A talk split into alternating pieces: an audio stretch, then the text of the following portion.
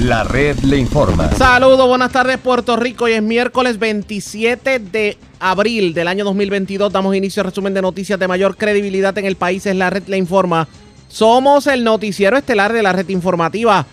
Soy José Raúl Arriaga. A esta hora de la tarde pasamos revistas sobre lo más importante acontecido y lo hacemos a través de las emisoras que forman parte de la red, que son Cumbre, Éxitos 1530, X61, Radio Grito y Red 93, www.redinformativa.net. Señora, las noticias ahora. Las noticias. La red le informa. Y estas son las informaciones más importantes en la red le informa para hoy miércoles 27 de abril. Demandan a Luma Energy por el apagón del 6 de abril. De hecho, un abonado de energía eléctrica inició el pleito de clase para que se indemnice a los abonados residenciales mientras el grupo Colón Gerena, administradores de los restaurantes Wendy's en Puerto Rico, buscan lo propio, pero para los comerciantes. A pesar de los líos y la tiraera, no estuvo tan caliente la reunión anoche en el Partido Popular, luego de que el presidente del partido, José Luis Dalmau, sacara pecho y les diera sendo limazo en los medios de comunicación a todos sus homólogos por la tiraera entre líderes políticos. Hablando de política, hoy habrá encuentro de bandos en actividad política en Lares. El gobernador moverá sus huestes en medio de cuestionamientos sobre alegado favoritismo. Autoexpreso no sale del hoyo, todo tiende a indicar que el lío con los peajes va para largo. Aunque reconoce que hay mucha oposición, el representante Héctor Ferrer dice que va para adelante con su medida que busca la despenalización de la marihuana. Adelanta el FBI que vienen más arrestos de políticos por corrupción. Ocupa más de 150 plantas de marihuana en medio de allanamiento en residencia de Caimito Río Piedras. Roban 30 cajetillas de cigarrillos y más de 16 mil dólares en gasolinera entre Barranquitas y Comerío. Y hombre fue herido de bala en medio de un kayaking en la zona del condado. Esta es la red informativa de Puerto Rico. La red le informa. Señores, regresamos a la red le informa. Somos el noticiero estelar de la red informativa. Gracias por compartir con nosotros. Se sacó mucho pecho ayer en la tarde sobre la reunión que se llevó a cabo anoche en el Partido Popular Democrático. Aquí se le dio la percepción al pueblo de que aquí se iban a comer los nenes crudos, que iban a llamar a capítulo a todos los que estaban hablando y con la tiraera que hay entre líderes políticos, en donde se han llamado hasta boliteros, periqueros y todo lo que usted se puede imaginar que acabe con Eros. Pero parece que no se discutieron esos temas en la reunión. En la mañana de hoy tuvimos la oportunidad de hablar con el representante Jesús Manuel Ortiz, que estuvo en la reunión del Partido Popular Democrático, y esto fue lo que nos dijo sobre el particular.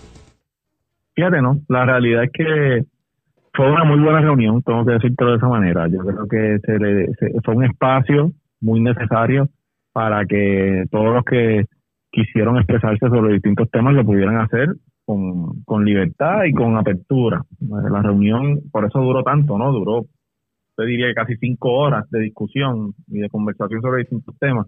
Así que, desde mi punto de vista, fue una muy buena reunión. Creo que cumplió el propósito y, y sirvió para que, entre otras cosas, se, se pusieran al día asuntos legislativos en su mayoría. La discusión giró grandemente, ¿verdad? la mayor parte del tiempo en temas legislativos. Eh, para que se establecieran la necesidad de reuniones periódicas de este tipo y para que los compañeros, de, especialmente los de distrito, que son la mayoría en los dos cuerpos, pues pudieran tener una conversación sobre el tema de la redistribución electoral, que me parece bien importante, eh, esos tres asuntos creo que dominaron la discusión y, fue muy, para mí fue una muy buena reunión. Sí, pero de la tiraera, de, de, de, los ataques que han habido, el que digan que Narmito tenía terreno, el que por allá le digan bolitero y tiradrogas al alcalde de Adhesivo, el que, el que al representante Galdo Feliciano se, le haya ocurrido la inteligente idea, para no decir otra cosa y no editorializar, de citar al alcalde de Arecibo por una investigación de Salinas que no tiene nada que ver, simplemente para retarlo políticamente, como quien dice. Todo eso se discutió. ¿Verdaderamente hubo paz, armonía y tranquilidad? Pues mira, la realidad es que esos planteamientos que tú estás haciendo, yo te diría que prácticamente no se discutieron. Fue muy poco. O sea, al abrir la, al abrir la reunión, el presidente no se discutieron. resumen. No, las controversias públicas que han surgido recientemente directamente no se hizo alusión a eso. Sí, el presidente cuando abrió su, eh, su alocución comenzó, hizo un resumen de las acciones que había tomado con relación a las controversias públicas que se estaban viendo en términos del cese que emitió, etcétera. Sí se estableció que esa va a una discusión que se va a tener el sábado en la reunión de la Junta de Gobierno. Yo creo que principalmente ese tema se ha discutido en esa reunión. Aquí no fue que se prohibió la discusión en esta reunión, simplemente que eh, al ser una conferencia legislativa, arriesga los temas que dominaron por naturaleza, o sea, de manera natural, fueron los de aspecto legislativo. y, tengo que decirte que el tema que más se discutió, el más tiempo que se invirtió fue la redistribución electoral. Pero déjeme decirle, eh, la, la investigación en el caso de Vallajobo es un tema legislativo. Es más, y se me ocurre la siguiente pregunta. ¿Se llegó a un acuerdo con lo del tema del aborto, que fue lo que, lo que inició toda esta controversia en el Partido Popular Democrático con las expresiones del presidente?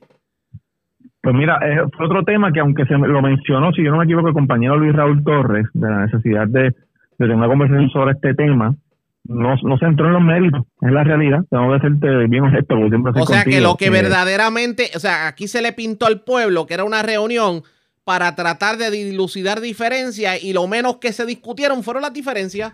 Bueno, bueno, no, las, diferencias se discutieron en temas legislativos de materia de manejo de proyectos, por ejemplo, un tema que requirió bastante tiempo de la discusión, la reforma laboral. O sea, la reforma laboral está actualmente en el Senado. Hubo una conversación extensa sobre cuál es el trámite que se le va a dar, sobre eh, asuntos en el camino que yo, solo, puedo, yo solo puedo entender, pero esos son asuntos que se discuten en reuniones normales de rutina de la conferencia legislativa, porque esos son trámites, eh, como dicen por ahí, du proces. Pero esta reunión de anoche no fue para el du proces, esta reunión de anoche fue una extraordinaria. Que la última reunión de la conferencia legislativa, yo no recuerdo ni cuándo fue, hace bastantes meses. Así que aquí no ha habido, que eso es parte de lo que se determinó, que tiene que haber una reunión por lo menos al mes de este tipo, para que se puedan dilucidar todas esas controversias. La reunión se, se convocó como una abierta, Arriaga, y allí el que se paró hizo un planteamiento, lo hizo del tema que quiso. Y tengo que ser completamente honesto contigo, allí no se puso un límite de qué tema se puede hablar y qué no.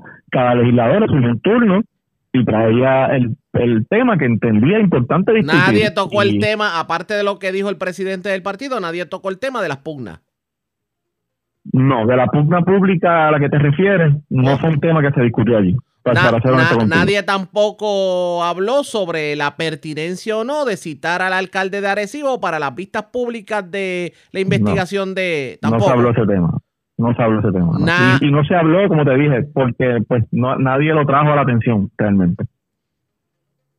Eso fue, fue, por eso te dije al principio, ¿Usted mira, no cree que, ¿Usted no cree que se le fue de las manos el partido a, a Solita Almau? Mira, yo creo que lo que ha pasado en las últimas semanas es, desafortunado y no se puede repetir. Y yo creo que es momento en que se, se dé un paso atrás, todos, todos los líderes del Partido Popular. Este mensaje para todos, incluyéndome a mí, incluyéndonos a todos hay que dar un paso atrás y hay que eh, atender con la madurez y el respeto que requiere cualquier tipo de diferencia pública. Las diferencias van a surgir, en esta dinámica surgen todos los días. Eso va a ser así. Pero hay que, hay que pensar, cada uno de nosotros, que estamos ocupando esas posiciones, además de que, porque la gente votó por nosotros, porque corrimos a través de la plataforma que nos da el Partido Popular. Ninguno, ninguno de nosotros estaría ocupando esa posición si no hubiese aspirado a través del Partido Popular. Y eso lo tenemos que entender. Y esto lo planteé yo allí en el turno que me, tocó a mí. Así que dicho eso, hay que dar un paso atrás, hay que manejar las diferencias de otra manera y hay que hacerlo con el respeto que merece, en primer lugar, el país, por supuesto, pero con el respeto que merecen miles de populares que a través de los últimos 84 años han trabajado para que esta institución represente todo lo que ha representado para el pueblo de Puerto Rico. Ese respeto tiene que ser la base para que se diluciden cualquier tipo de controversia en una forma distinta. Ese es el llamado que yo hago al liderato del Partido Popular hoy. Basta de, discusiones públicas de este tipo y vamos a atender los asuntos que sean eh, eh, más personales y más diferencias como las que surgen y van a seguir surgiendo en una manera en que no, no se le haga daño a la institución. Porque por ganar una, una batalla momentánea con algún compañero, a veces se olvida que el daño que se le hace a la institución afecta a los dos, al que piensa que ganó esa batalla y al, al otro compañero con quien tuvo esa controversia. Bajo ese, bajo ese argumento, ¿usted le pediría al representante Galdo Feliciano y al presidente de la Cámara, Tatito Hernández, que desistan en su interés de crear un circo político en la vista pública de Salinas invitando al alcalde de Arecibo? Mira, yo soy miembro de esa comisión y voy a estar allí hoy, Dios mediante. eh, y haré mis planteamientos ahí. Yo te puedo decir que yo creo que esa citación es totalmente innecesaria. Por eso. Esa es mi posición. Creo que es totalmente innecesaria. Y tenemos que tener cuidado con no dañar una investigación que tiene y que, hasta el momento ha hecho grandes aportaciones, me parece que las ha hecho, que tiene un fin importantísimo en, materia de, de proteger recursos naturales y que se convierte en otra cosa. Eso es lo que no puede suceder. Sería una pena que una investigación que tiene una motivación importantísima se dañe por otro tipo de circunstancias. Así que yo, yo confío en que eh, la sensatez va a permear en todo este proceso y que la investigación va, va a continuar el curso. Usted es abogado, usted es abogado y usted sabe que no tiene pertinencia alguna el que citen al alcalde de Arecibo simplemente porque hizo un comentario, porque es una persona que aparte de eso, todo el mundo sabe que no tiene propio personal conocimiento, ni siquiera vive en Salinas. Además de que establecería un precedente bien peligroso en términos de citar a una comisión legislativa, a un funcionario público, porque es una expresión ¿verdad? que ha sido parte de la discusión pública. Yo eh, respeto, todo el mundo sabe la relación que tengo con el, con el alcalde de Arecibo, una, una, una persona a quien yo tengo mucho aprecio, una persona seria. También tengo una gran relación con el amigo compañero Naimito Ortiz. He tenido conversaciones con él en estos días. He tenido conversaciones con, con todas las personas involucradas en la controversia. He tenido conversaciones en los últimos tres o cuatro días, eh, buscando puntos de encuentro ¿verdad? en este asunto. Y, y ni, el, ni el compañero Narmito merece tener que distraer su verdad su trabajo que está haciendo allá en Guayama eh, porque está en medio de una elección en una controversia como esta ni el alcalde agresivo tampoco merece eh, este tipo de situación y, lo que merece es enfocarse en su, municipio agresivo que se rescató después de tantos años de una administración terrible del PNP. Así que eh, luego de que se dieran intercambios, yo espero que las aguas bajen a su nivel y que las diferencias se puedan resolver de otra manera. Yo no creo que sea necesario resolverlo de esta manera. O sea que hoy lo que vamos a ver no va a ser fácil. Bueno, yo, yo todavía eh, confío en que, en que no vamos, ¿verdad? Que la sangre no llegará al río, como decimos por ahí. Vamos a ver cómo corren los trabajos. Yo, eh, ¿verdad? Dios mediante estaré allí y, obviamente en el ánimo siempre de colaborar con el presidente de la comisión, como lo he hecho en todas las vistas en las que he participado y de buscar puntos de encuentro, pero también hay un deber de proteger esa investigación y yo creo que el compañero ha estado haciendo un buen trabajo en ese sentido, pues tiene que proteger la, lo que pasa Es que, ah, lo que pasa es que hay algo que, que usted sabe lo peligroso que es que se desvíe el tema de la investigación, porque, por ejemplo, muchas personas han cuestionado la presidencia de Caldo Feliciano por el hecho de que le estaba exigiendo a Mariana Nogales, miembro de la comisión, el que aclarara informaciones que ella había dado sobre alegado narcotráfico en, en la zona de Salinas. Sin embargo, es de conocimiento público que el presidente de la Cámara, Tatito Hernández, hizo declaraciones similares a medios de comunicación y sin embargo a él no se le señaló. Y ese tipo de cosas crean en el pueblo eh, la espinita de que están convirtiendo la investigación en un instrumento político para atacar a los que le conviene y proteger a los que le conviene. Eso es lo que no puede pasar, lo que tocaba de decir, que se dañe la investigación de esa manera. Ahora, en cuanto al tema de la compañera Morales y el presidente de la Cámara, eh, yo tengo una diferencia en la manera en que se manejó la controversia con Nogales. Ahora bien, tengo que reconocer que hay una diferencia en las expresiones que hizo ella versus las que hizo el presidente de la Cámara. Una cosa es decir que aquí hay ah, eh, denuncias de que hay narcotráfico involucrado en los distintos incidentes que han ocurrido en esa comunidad. Y otra cosa es decir que hay unos políticos eh, mezclados con el narcotráfico aquí. Es muy distinto. Y, yo creo que en ese sentido, las declaraciones de la compañera, eh, ¿verdad? Van a, a modo de un señalamiento contra todos los políticos, porque no se dijo un nombre específico. Usted es abogado y usted es abogado y usted sabe lo que a la hora. Buena persona, pero buena persona. Por eso, usted, ah, usted es abogado y usted sabe que a la hora de litigar, usted sabe lo que significa a la hora de los pleitos de, de libelo y de. Y, de calumnia, y, de calumnia y difamación, lo que es la percepción. O sea, la representante Mariana Logales puede decir, perdónenme, pero con la información que yo tengo, esa es mi percepción. Y que fue lo que dijo al final cuando surgió la controversia. Y eso es totalmente legal. Eso es totalmente Yo no he planteado aquí que es ilegal. Yo no he planteado eso aquí. Pero, yo lo que he dicho es, pero lo que trató de decir es Galdo Feliciano es que era ilegal, que era inmoral, ah, etcétera, bueno, esos etcétera. son planteamientos de él, claro. Son planteamientos de él porque él, que él tendrá que, que sostener y explicar, ¿verdad? Cada Claro. cual es responsable de, su- de sus Es como, es como, por ejemplo, el alcalde de Arecibo puede decir hoy en, en la vista pública, perdónenme, pero esa es mi percepción. Y se acabó el problema. Y no lo pueden No, yo- penalizar. yo- volvemos. Yo no, yo no creo que aquí vaya a surgir una penalización contra nadie. Eh, me parece que Pero hay cuando- que reevaluar. cuando están y- amenazando, y- cuando están amenazando con Sí. que si no va a la vista pública lo meten preso, aquí hay un grado Vamos, de... vamos a ver qué sucede, Arriaga, porque esta dinámica de debates públicos, pues muchas veces se, se tornan álgidos, ¿verdad? Y, y aquí es, es de todos conocido que ha habido querellas radicadas de una parte y de otra ante la Junta de Gobierno, que yo soy parte de la Junta de Gobierno, así que si se traen tanta atención, pues tendremos que tomar decisiones. Yo me voy a enfocar en tratar de, de- desde mi punto de vista, proteger la integridad de una investigación que tiene un propósito loable, que ha hecho grandes aportaciones y que no se convierta en otra cosa, ¿verdad? Y, y yo confío en que ese sea el principio que prevalezca. Eh, como dije, todo el mundo conoce mi relación con el alcalde de Arecibo, que es extraordinaria, trabajamos juntos para poder tener una gran victoria allí en Arecibo, y, y todo el mundo sabe en la Cámara que yo también tengo una extraordinaria relación con Narnito, con el compañero Narnito Ortiz, Eh, y como te dije, ni Narnito merece eh, tener que Bueno. estar pendiente de una pelea pública en medio de una elección allá en Guayama, ni el alcalde de Arecibo merece distraer su atención de lo que está haciendo Arecibo para ir a atender un asunto como este. De hecho, la vista pública se llevó a cabo. Le vamos a dar más detalles sobre la vista en el noticiero de mañana de la red, así que ustedes pendientes. Pero lo cierto es que parece que en el Partido Popular Democrático va a continuar esta guerra de poder. Y hay quien pudiera decir que aquí quien va a capitalizar es el Partido Nuevo Progresista. Si en el Partido Popular Democrático no, digamos, no se dan las cogidas de cuello de la manera correcta. Que va a terminar ocurriendo pendientes a la red informativa. La red le informa. vamos a una pausa cuando regresemos. Oye, AutoExpreso, AutoExpreso no sale del hoyo. No han podido levantar el sistema. Parecería que no tenían backup del sistema.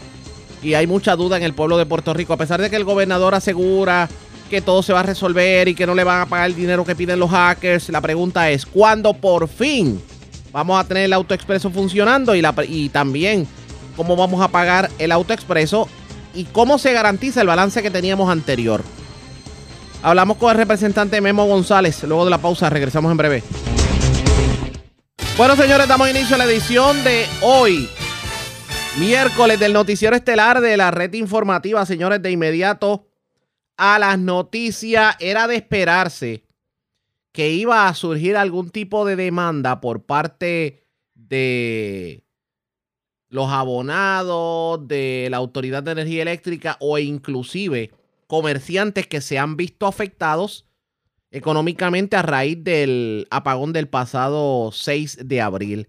Y resulta que hoy trasciende que dos pleitos fueron sometidos en el tribunal de primera instancia y estos buscan pretender conseguir autorización para representar a todos los abonados comerciales y residenciales de Luma Energy.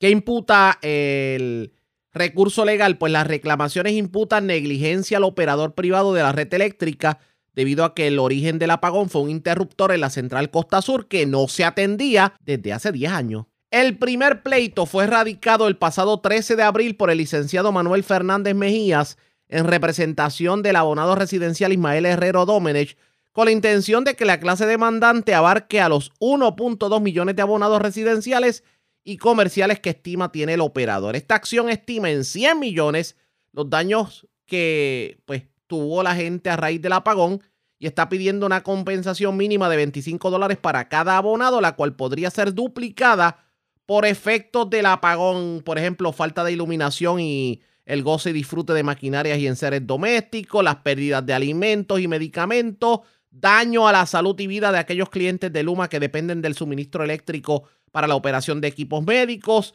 y las llamadas angustias mentales que siempre se reclaman en los casos judiciales. El otro pleito, pues fue erradicado por el grupo Colongerena. Son los administradores en Puerto Rico de las franquicias como Wendy's, Applebee's, entre otras, y fue erradicado por el licenciado Alberto Cubertier. Este tiene también la intención de abarcar a todos los abonados residenciales y comerciales de Luma. En este caso, en el recurso que erradica la gente de Wendy's, ellos están pidiendo una compensación de 310 millones de dólares para todos los abonados precisamente por la negligencia y, e indiferencia imprudente que según ellos Luma demostró hacia sus clientes. Vamos a analizar esta situación y yo tengo línea telefónica a esta hora de la tarde al licenciado Luis Santini Gaudier, quien fuera representante de los consumidores ante la Junta de Gobierno de la Autoridad de Energía Eléctrica. Licenciado, saludos, bienvenido a la red informativa. Gracias, Arriaga. Buenos días para ti, para todos los radioescuchas. Y gracias por compartir con nosotros. Bueno, eh, hay dos pleitos de clase. Todos sabemos que esto no es tan fácil como lo pintan, pero el denominador común es reclamarle a Luma por el apagón y le imputan negligencia. ¿Cuán fácil o difícil puede ser llevar a cabo, o sea, mantener un pleito como este y lograr la clase en este pleito? Bueno, lo primero es que tú no sé si recuerdas cuando tú eras pequeño, que tú ibas a, unas fiestas patronales y la taquilla que tú usabas para entrar a la máquina te decían, no somos responsables de los daños. Correcto. No sé si te acuerdan de eso, pero eso lo que quiere decir es que por más que Luma diga que no es responsable por los daños, sí son responsables por los daños que le causen a un ciudadano. Recuérdate que el ciudadano realmente en ningún momento accedió a eh, eximirlos a ellos de responsabilidad por su negligencia. Uno. Número dos, no hay duda que hasta ahora con la información que tenemos, Luma fue sumamente negligente en la cuestión del apagón, en la cuestión, el incidente del apagón del mes pasado, ¿verdad? Eh, y ha sido negligente en la operación de la red eléctrica en Puerto Rico porque no tienen el, expertise, no tienen el conocimiento eh, para y la experiencia para operar este sistema. En todo procedimiento judicial el demandante tiene que probar la causa de sus daños y los daños que sean reales.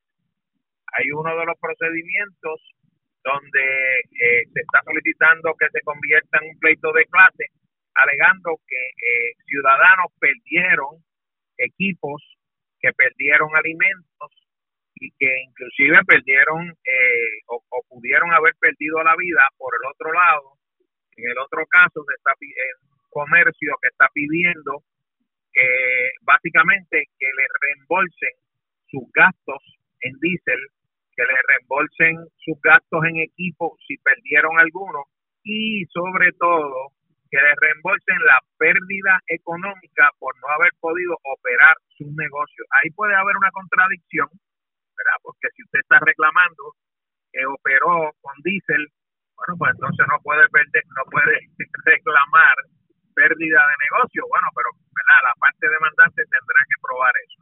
Ahora, ¿qué se sugiere o qué se requiere para que haya un pleito de clase?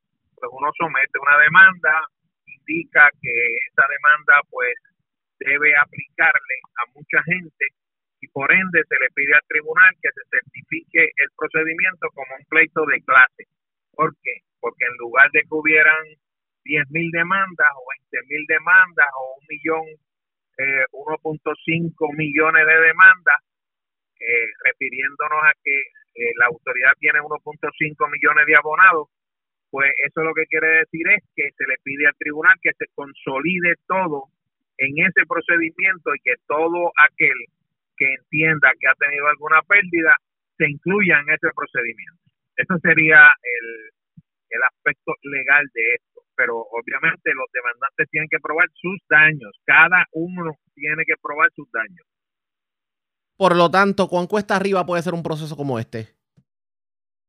Pues mira, yo creo que no va a ser tan cuesta arriba probar la negligencia.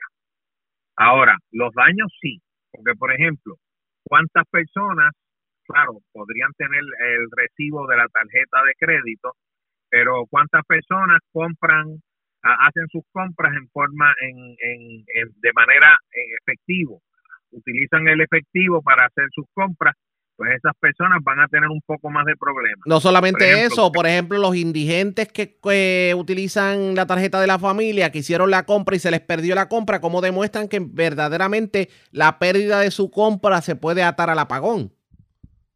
Ah, ah bueno, claro, claro, esa es la alegación, ¿verdad? Tendrían ellos que probarla, pero mira, en las personas que utilizan la tarjeta del PAN, es más fácil por lo menos probar que hicieron la compra. Recuérdate que la tarjeta de PAN tiene unas restricciones que se, o sea, requiere que sea para alimentos.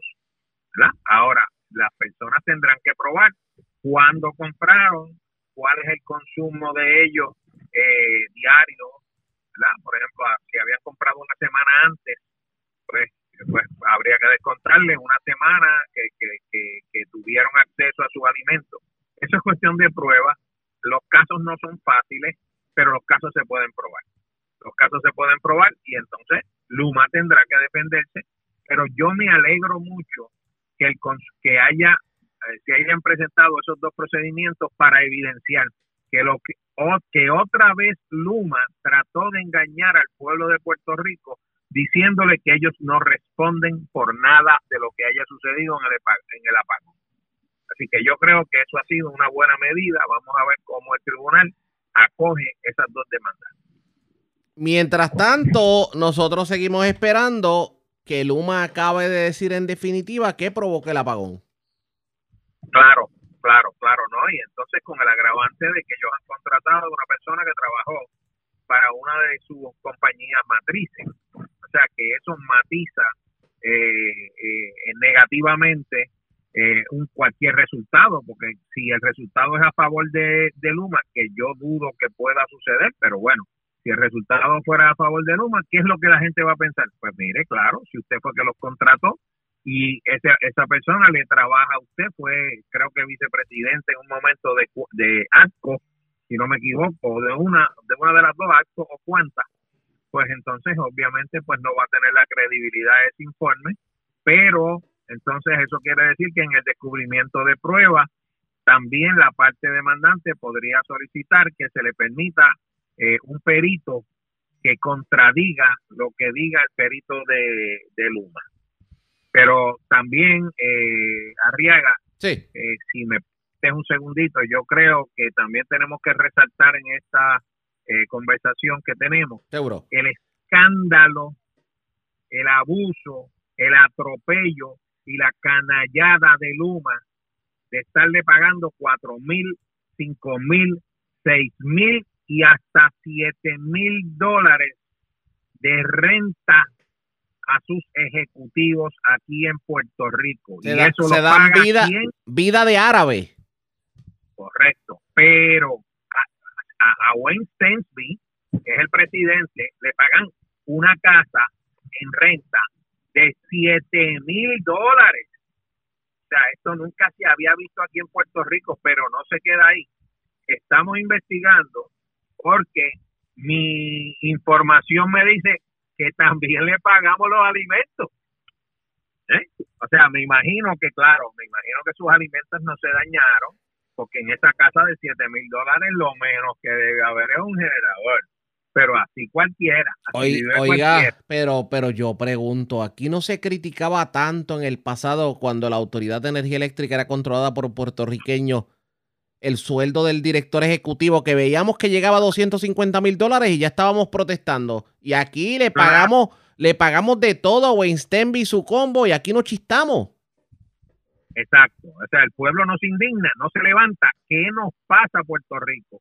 A este señor le pagamos 1.1 millones de dólares anuales, más 7 mil dólares de casa, más los alimentos. Óyeme, ¿qué está pasando en Puerto Rico? Este despilfarro de dinero. ¿Quién es el responsable de controlar eso? De controlar esa pluma de Luma que sigue votando y votando y votando dinero en vez de agua. O sea, esto es un atropello al pueblo de Puerto Rico y el pueblo de Puerto Rico se tiene que indignar y levantar. Tenemos que levantar la voz. Así que yo me alegro de lo que está sucediendo en los tribunales y espero que también el pueblo se levante. Vamos a ver qué terminó corriendo. Licenciado, gracias por haber compartido con nosotros. mi saludo Arriaga para ti y mi agradecimiento por la oportunidad. Y gracias por compartir con nosotros. Ya ustedes escucharon, era el licenciado Luis Santini Gaudier, para el que sintoniza tarde. Dos demandas fueron radicadas en contra de Luma por el apagón del 6 de abril. ¿Cuánto podrán prosperar las mismas? Eso está por verse pendiente. Esa es la red informativa. Presentamos las condiciones del tiempo para hoy. Hoy miércoles. Se esperan condiciones de buen tiempo con el cielo despejado a parcialmente nublado dominando el área. La actividad de lluvia se concentrará en la tarde sobre el suroeste de Puerto Rico. Se espera que una marejada del norte se extienda a través de las aguas regionales y comience a deteriorar las condiciones marítimas. Los operadores de embarcaciones pequeñas deben ejercer precaución debido a oleaje picado hasta los 6 pies y vientos hasta 20 nudos. Luego de esto, advertencias para los operadores de embarcaciones pequeñas entrarán en efecto debido a oleaje en aumento hasta 8 pies a través de porciones de estas aguas. Existe un riesgo alto de corrientes marinas desde la costa noroeste hacia el noreste de Puerto Rico, extendiéndose hacia algunas playas de Culebra y Vieques. En la red informativa de Puerto Rico, este fue el informe del tiempo. La red le informa. Señores, regresamos a la red le informa, el noticiero estelar de la red informativa. Gracias por compartir con nosotros. El gobernador de Puerto Rico insiste en que el gobierno no va a pagar ningún tipo de extorsión o cosa que se le parezca en, en cuanto a lo que tiene que ver con, con el bollete en que AutoExpreso está metido. Pero aquí hay algo que tenemos que preguntarnos, aparte de pues, la insistencia del gobierno en que ellos no se dejan eh, amedrentar con, con amenaza. ¿Es que acaso AutoExpreso no tenía un backup de la información? ¿O esto es una admisión de que el sistema de AutoExpreso se estaba trabajando al garete? A mí me parece que yo había escuchado esto anteriormente. Y solamente una persona lo había denunciado. Y vamos a estar hablando con esa persona en, en este momento, pero para dejar a las personas en su justa perspectiva, esto fue lo que había dicho el gobernador recientemente en cuanto al autoexpreso. Vamos a escuchar. No se mientras- está, mientras- nadie se va a perjudicar porque, eh, eso sí, todo el que esté utilizando eh, eh, los, eh, expresos, eh, obviamente se está registrando. En su momento van a tener que pagar por el uso, pero no se les va a multar.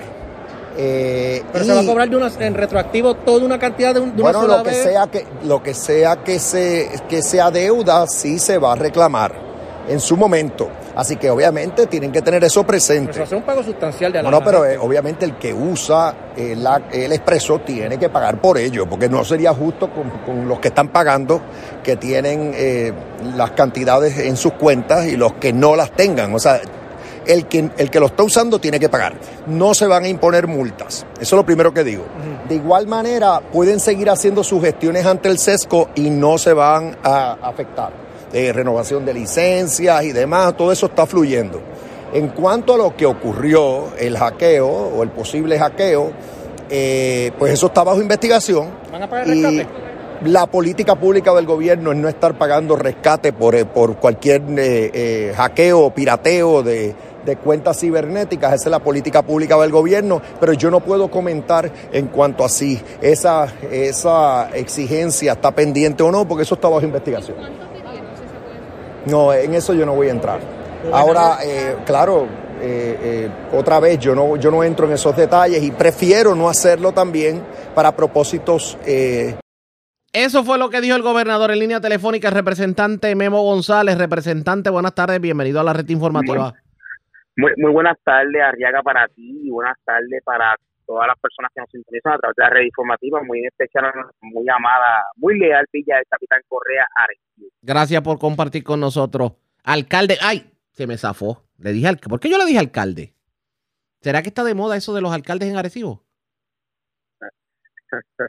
Bueno, todos tenemos un mandato en su momento. Eh, eh, momento, momento. En su momento.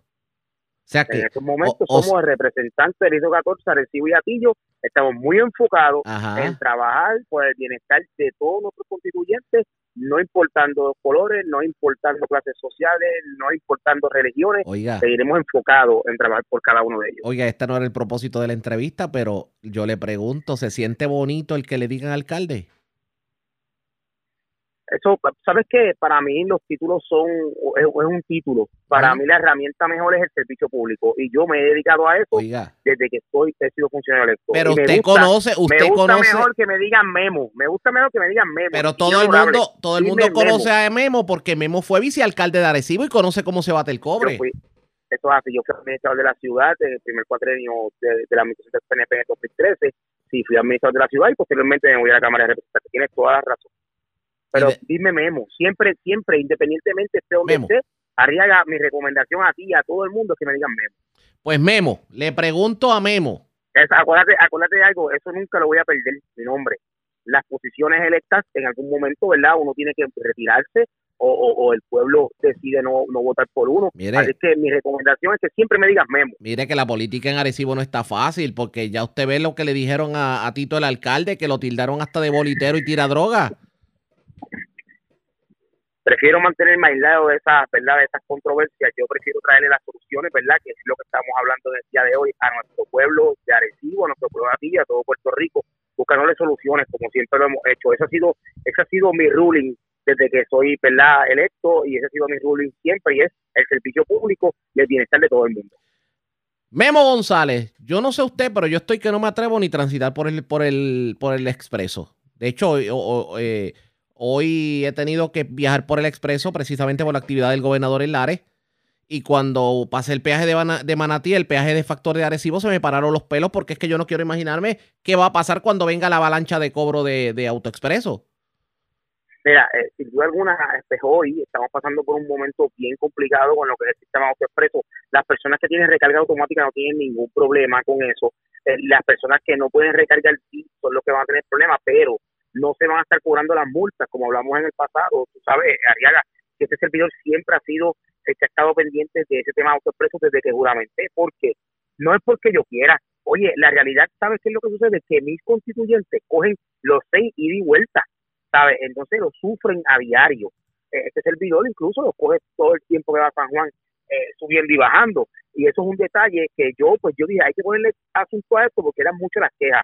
Pues, ¿qué, qué te puedo decir? En estos momentos, sabes que el sistema, como siempre he dicho, era vulnerable. Lo dije en el pasado, en el 2000, que dije que desde que Gila llegó en el 2015 no servían y definitivamente lo probé y nuestro gobernador nos logró eliminar lo que eran las multas y cancelar el contrato en aquel momento. Pues, ¿qué sucede? este momento ahora, pues cuando deciden cobrar las multas, porque no había problema hasta que se comenzaron a cobrar las multas, pues acuérdate que la gente sabía pues que iba a pagar el peaje, perfecto, no hay problema, y pagaban su peaje seguíamos.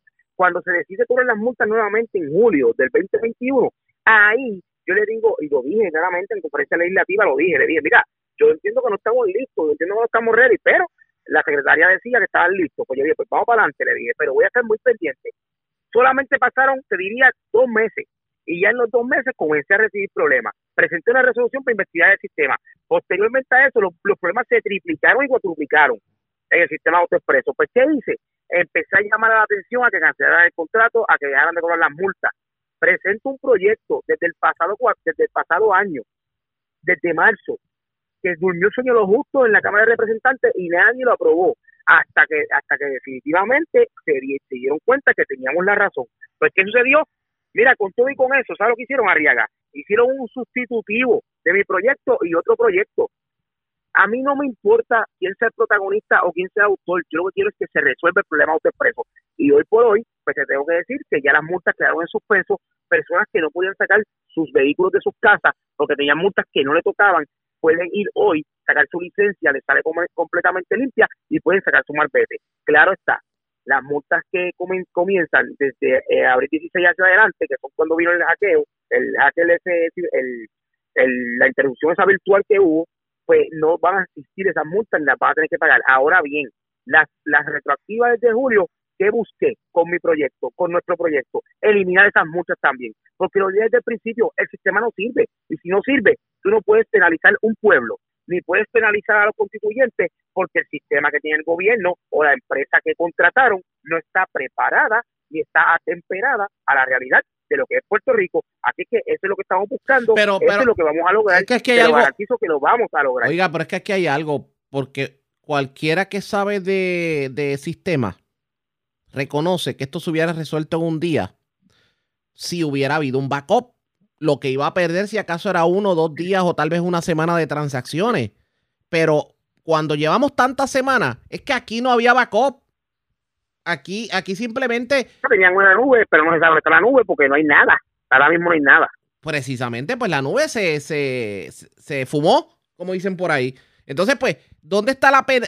Esto, esto raya en, en lo criminal, lo que ha hecho AutoExpreso, porque ¿con qué garantía yo como consumidor voy a poder utilizar los expresos si ni siquiera, ni siquiera AutoExpreso me puede garantizar cuánto balance tenía yo de dinero en mi cuenta antes del hackeo?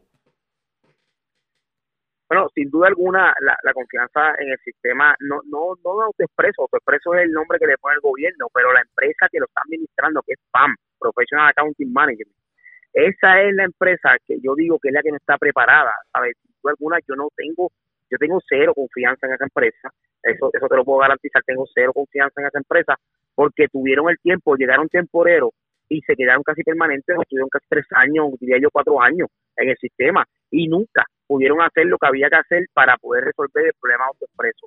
¿Sabes? Tuvieron la oportunidad de hacerlo y no lo hicieron. Así que yo lo, que, lo único que espero es que ahora, en estas nuevas propuestas que se van a recibir, que venga la empresa que sea correcta para, para tenerlos. Mira, Puerto Rico no puede ser la excepción de los problemas en el mundo, ¿sabes? Si tú tienes tantos países que tienen expreso, que cobran expreso, que tienen sistemas eh, directos como los expresos, tú tienes tantos estados en la nación americana que también tienen el Easy Pass, el Zone Pass, el Golden Pass, el, China Pass, todos los pass que existen y no tienen problemas.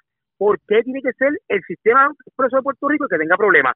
Yo creo que llegó el momento de dejar de ponerle curitas al sistema autoexpreso y, y llegó el momento de la cirugía mayor y que de una vez y por todas se resuelva el problema que tenemos con autoexpreso y nuestros constituyentes. Se acabó el abuso tiene que acabarse, este, este relajo que hay ya con Autoexpreso, como te dije, el proyecto que radicamos también, que se aprobó ayer en Cámara, ¿qué busca? Que en vez de tener seis multas cada vez que pasa por un peaje que te dan una multa, ya no va a existir eso, va a ser solamente una multa diaria y dentro de esa multa diaria vas a recibir al tercer día la multa. Dentro de esa misma multa diaria vas a poder también, si tú vas a, sacar tu malvete, que estamos buscando también con el 1312, que es el proyecto que radicamos, que si tú vas a sacar tu malvete y tú entiendes que hay una multa allí que no te toca, tú puedes presentar un recurso de revisión, te tienen que dar el malvete, porque es un derecho tuyo, te tienen que dar el malvete, haces el recurso de revisión y tienes 90 días para poder reclamar esa, esa multa. Si tú no lo haces en 90 días, pues no sé, cuando vengas a reclamar el próximo malvete tendrás que pagarla.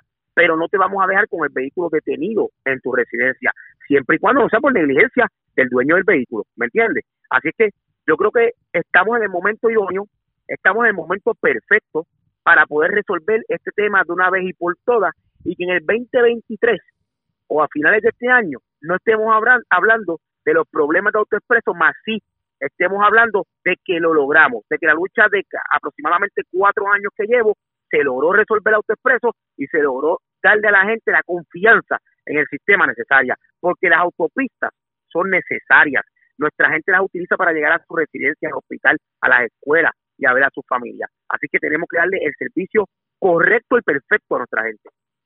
Vamos a ver qué termina ocurriendo en este sentido, pero si todo madura como pinta, yo no, bueno, mejor, mejor, mejor esperamos a ver cómo se las va a arreglar el gobierno. Representante, agradezco el que haya compartido con nosotros. Gracias a ti, Arriaga, y estaré muy pendiente del tema, estaré muy pendiente de la empresa que venga, estaré muy pendiente de, la, de las propuestas que se envíen y que se evalúen, porque quiero definitivamente que se resuelva y se haga la cirugía necesaria al sistema de autoexpreso para que no sea un tema de discusión negativo, más sí de un tema de discusión positivo, como hicimos con el sesco digital, la licencia virtual, como hicimos con los ocho años de licencia ahora en vez de seis, con todos esos temas que se hicieron de transformación mientras presidí la Comisión de Transportación e Infraestructura de la Cámara de Representantes. Gracias por compartir con nosotros. Gracias a ti. Eres el representante Memo González. A la pausa, cuando regresemos, las noticias del ámbito policíaco más importantes acontecidas, entre las que tenemos que destacar, ocuparon 150 matas de marihuana en una residencia en Caimito, Río Piedras. Se llevaron 16 mil dólares en medio de un asalto al total de la 779. Esto es cerca a la parroquia San Andrés entre Comerío y Barranquitas y varios incidentes que ocurrieron en las últimas horas. En lo próximo, la pausa, regreso. La red le informa. Señores, regresamos a la red le informa. Somos el noticiero estelar de la red informativa edición de hoy miércoles. Gracias por compartir con nosotros. Vamos a noticias del ámbito policíaco. Comenzamos en la zona metropolitana porque las autoridades ocuparon más de 150 plantas de marihuana en medio de un allanamiento a una residencia de Caimito Río Piedras. Vivian Polanco, oficial de prensa de la policía en el cuartel general con detalles. Saludos, buenas tardes. Buenas tardes, saludos. ¿Qué información tenemos? Tenemos que agentes adscritos a la Unidad de Arrestos Especiales y Extradiciones de la Superintendencia Auxiliar de Operaciones Especiales eh, arrestaron en horas de la noche de ayer un hombre que figuraba en la lista de los más buscados en Puerto Rico. En el lugar se arrestó a Pedro Ocasio Hernández, alias Chino, de 26 años y residente de Gurabo, el cual figuraba el número uno a nivel isla en la lista de los más buscados. Esto por delitos de asesinato, tentativa de asesinato y violaciones a la ley de armas. Este con una, con una fianza global de 2.550.000 dólares. Durante el día de hoy, Ocasio Hernández será transportado del Centro Judicial de San Juan para el diligenciamiento de esta orden. Por otra parte, agentes adscritos a la División de Unidad de Fuerzas Unidas de Rápida Acción conocida como FURA, eh, diligenciaron una orden de registro y allanamiento en la calle Flamboyán del sector Monteverde en Caimito. En el lugar se ocupó un invernadero de marihuana con más de 150 plantas y gran cantidad de sustancias controladas. Cabe señalar que la estructura se encontraba acondicionada en cada una de las habitaciones para diferentes etapas de cultivo. Al momento de la intervención, la residencia se encontraba desocupada, por lo que no se efectuaron arrestos. La orden fue expedida por la jueza Marangeli Colón del Tribunal de San Juan. Tengo entendido que también un turista resultó herido de bala en un hecho ocurrido en el condado. ¿Qué información tenemos sobre ese incidente? Eso es correcto. Una persona resultó herida de bala en medio de un kayaking. Hechos reportados en horas de la noche de ayer en la calle Barranquita, cerca de, lo, de un hotel en Condado. Según la información preliminar que tenemos, un hombre de 28 años y residente del estado de Massachusetts resultó herido de bala en el área del pecho en medio de un robo de su vehículo Jeep Wrangler color verde año 2021, el cual fue recuperado, recuperado posteriormente en el municipio de Vega Alta. Referente a estos hechos, el perjudicado fue transportado por los paramédicos hacia el Hospital Centro Médico de Río Piedra en condición estable. Eh, agentes adscritos a la División de Robos del CIC de San Juan continúan con la investigación de esta pesquisa. Gracias por la información. Buenas tardes. Buenas tardes. Gracias, era Vivian Polanco, oficial de prensa de la policía en el cuartel general de la zona metropolitana. Vamos al centro de la isla porque delincuentes se llevaron sobre 16 mil dólares en efectivo y decenas de cajas de cigarrillos de la estación Total. Esta es la estación que se encuentra cerca a la parroquia San Andrés, entre el barrio Palomas de Comerío y el barrio Quebradilla de Barranquita, sector La, Las Orquídeas un incidente ocurrido anoche y lo reporta Ileana Echevarría, oficial de prensa de la policía en Aybonito. Saludos, buenas tardes. Buenas tardes. Un robo fue reportado en horas de la noche de ayer en hechos ocurridos en la gasolinera total, ubicado en la carretera 779, kilómetro 8.8, colindancia Barrio Paloma de Comerío y Barrio Quebradillas de Barranquitas. Según la información preliminar, informó la querellante, quien es empleada del lugar, que alguien con el rostro cubierto, mediante amenaza e intimidación y portando un arma de fuego, se apropió de 16.508 dólares en efectivo y diferentes denominaciones de cajetillas de cigarrillos marca Newport valoradas en 337 dólares. Además, el asaltante se apropió del teléfono celular de la perjudicada. Según los datos, el individuo se marchó del lugar con la propiedad en un vehículo Toyota Yaris de color azul y el agente Frankie Vázquez, adscrito al distrito de Barranquita, investigó preliminarmente y refirió el caso a la División de Robos del 6 de Bonito para que continuaran con la investigación. Gracias por la información. Buenas tardes. Buenas tardes. Gracias, Eliana Echevarría, oficial de prensa de la policía en el centro. Y del centro vamos a la zona centro-oriental de Puerto Rico porque, señores, arrestaron varias personas en intervenciones por drogas, tanto en el residencial Praxe de Santiago como en el residencial Vistas de Jagüeyes, Praxe de Santiago en Sidra y Vistas de Jagüeyes en Aguas Buenas. Le ocuparon gran cantidad de drogas a los arrestados. La información la tiene Edgardo Ríos Queret, oficial de prensa de la policía en Cagua. Saludos, buenas tardes. Buenas tardes. ¿Qué información tenemos? Agentes adscritos al negociador de drogas, narcóticos, control de vicios y armas ilegales de las áreas de Caguas y Guayama realizaron varias intervenciones en los residenciales Praxe de Santiago de Sidra y vistas de Hawái en Aguas Buenas, que culminaron con el arresto de cinco hombres y la ocupación de sustancias controladas y dinero en efectivo. Esto en continuidad con el plan 100 por 35, el negociado de la Policía de Puerto Rico. En vistas de Hawái fueron arrestados cuatro hombres entre las edades de 20 a 29 años y en el lugar fueron ocupadas 83 pastillas, dos cigarros de marihuana, un copo de marihuana, una cápsula de crack y 244 dólares en efectivo. Mientras en el residencial Praxer de Santiago fue arrestado un hombre de 62 y a este se le ocuparon dos decks de heroína. Ambos casos fueron consultados en horas de la tarde de ayer. Que pasen buenas tardes. Y buenas tardes para usted también. Gracias, Ricardo Ríos Queret, oficial de prensa de la policía en Caguas, de la zona centro-oriental. Vamos a la norte, porque el kayaking le salió mal a un asaltante, porque fue detenido luego de perpetrar el mismo. Le llevó el vehículo a una persona que se encontraba en el golf del sector California en Manatí, pero esta persona logró ser arrestada posteriormente en la calle Vending, intersección con la Caribe en el casco urbano de Manatí. El Malvarado, oficial de prensa de la policía en Arecibo con detalles. Saludos, buenas tardes. Sí, buenas tardes. En horas de la madrugada de ayer, de hoy, disculpa, se reportó un robo kayaking donde una persona fue detenida. Esto, eh, los hechos ocurren en la en el estacionamiento del puesto de gasolina Golf localizado en la carretera 2 del sector California en Manatí. De acuerdo a la información suministrada por el agente Isaías Ayala Ortiz, adscrito al distrito de Manatí, quien se personó al lugar, donde informó el creyente de 27 años que se encontraba estacionado en su vehículo Mazda 3 color gris eh, del 2006 cuando fue sorprendido por un individuo portando un arma de fuego y mediante amenaza y a la fuerza lo despojó de su vehículo, marchándose del lugar sin ocasionar daño físico al perjudicado. Eh, los policías municipales de Manatí se percataron del vehículo dándole el alto al conductor, el cual no se detiene.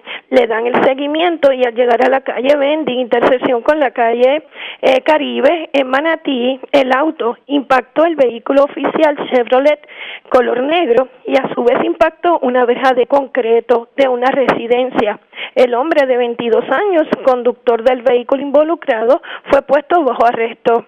Agentes adscritos a la División de Robo del 6 de Arecibo se harán cargo de la investigación y consultarán el caso con el fiscal de turno para la posible erradicación de cargos correspondientes.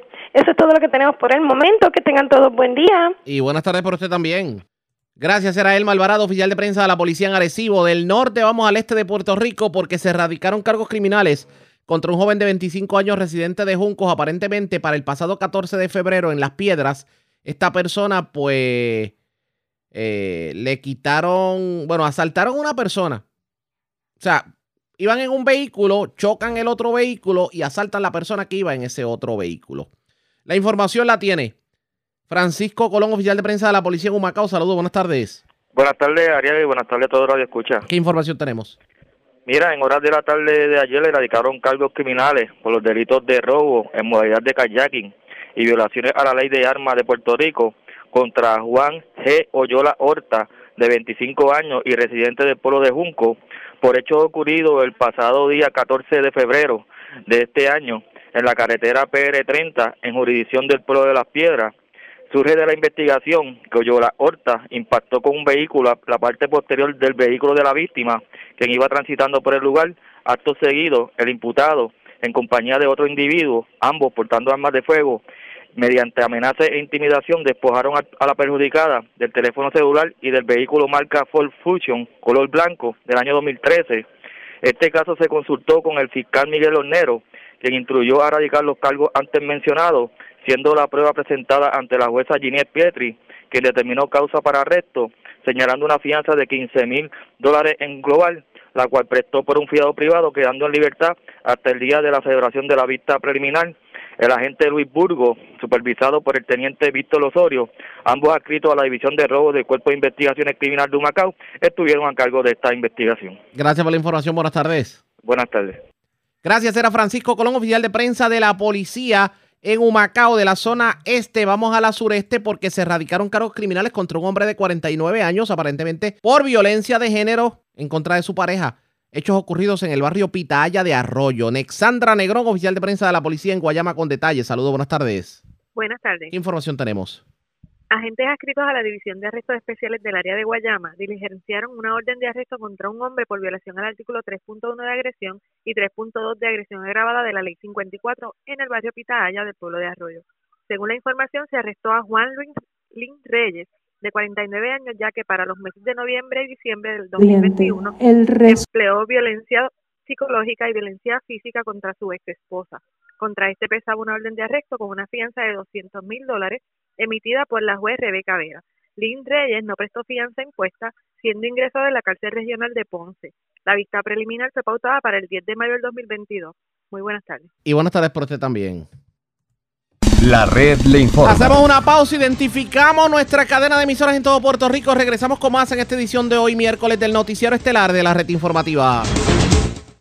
La red le informa. Señores, iniciamos nuestra segunda hora de programación. El resumen de noticias de mayor credibilidad en el país es la red le informa. Somos el Noticiero Estelar de la Red Informativa, edición de hoy miércoles 27 de abril. Vamos a continuar pasando revistas sobre lo más importante acontecido, como siempre, a través de las emisoras que forman parte de la red, que son Cumbre, Éxitos 1530, X61, Radio Grito y Red 93, www.redinformativa.net. Señores, las noticias ahora.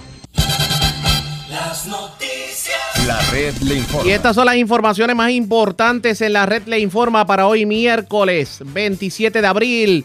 Demandan a Luma Energy por el apagón del 6 de abril. De hecho, un abonado de energía eléctrica inició el pleito de clase para que se indemnice a los abonados residenciales mientras el grupo Colón Gerena, administradores de los restaurantes Wendy's en Puerto Rico, buscan lo propio, pero para los comerciantes. A pesar de los líos y la tiraera, no estuvo tan caliente la reunión anoche en el Partido Popular, luego de que el presidente del partido, José Luis Dalmau, sacara pecho y les diera sendo limazo en los medios de comunicación a todos sus homólogos por la tiraera entre líderes políticos.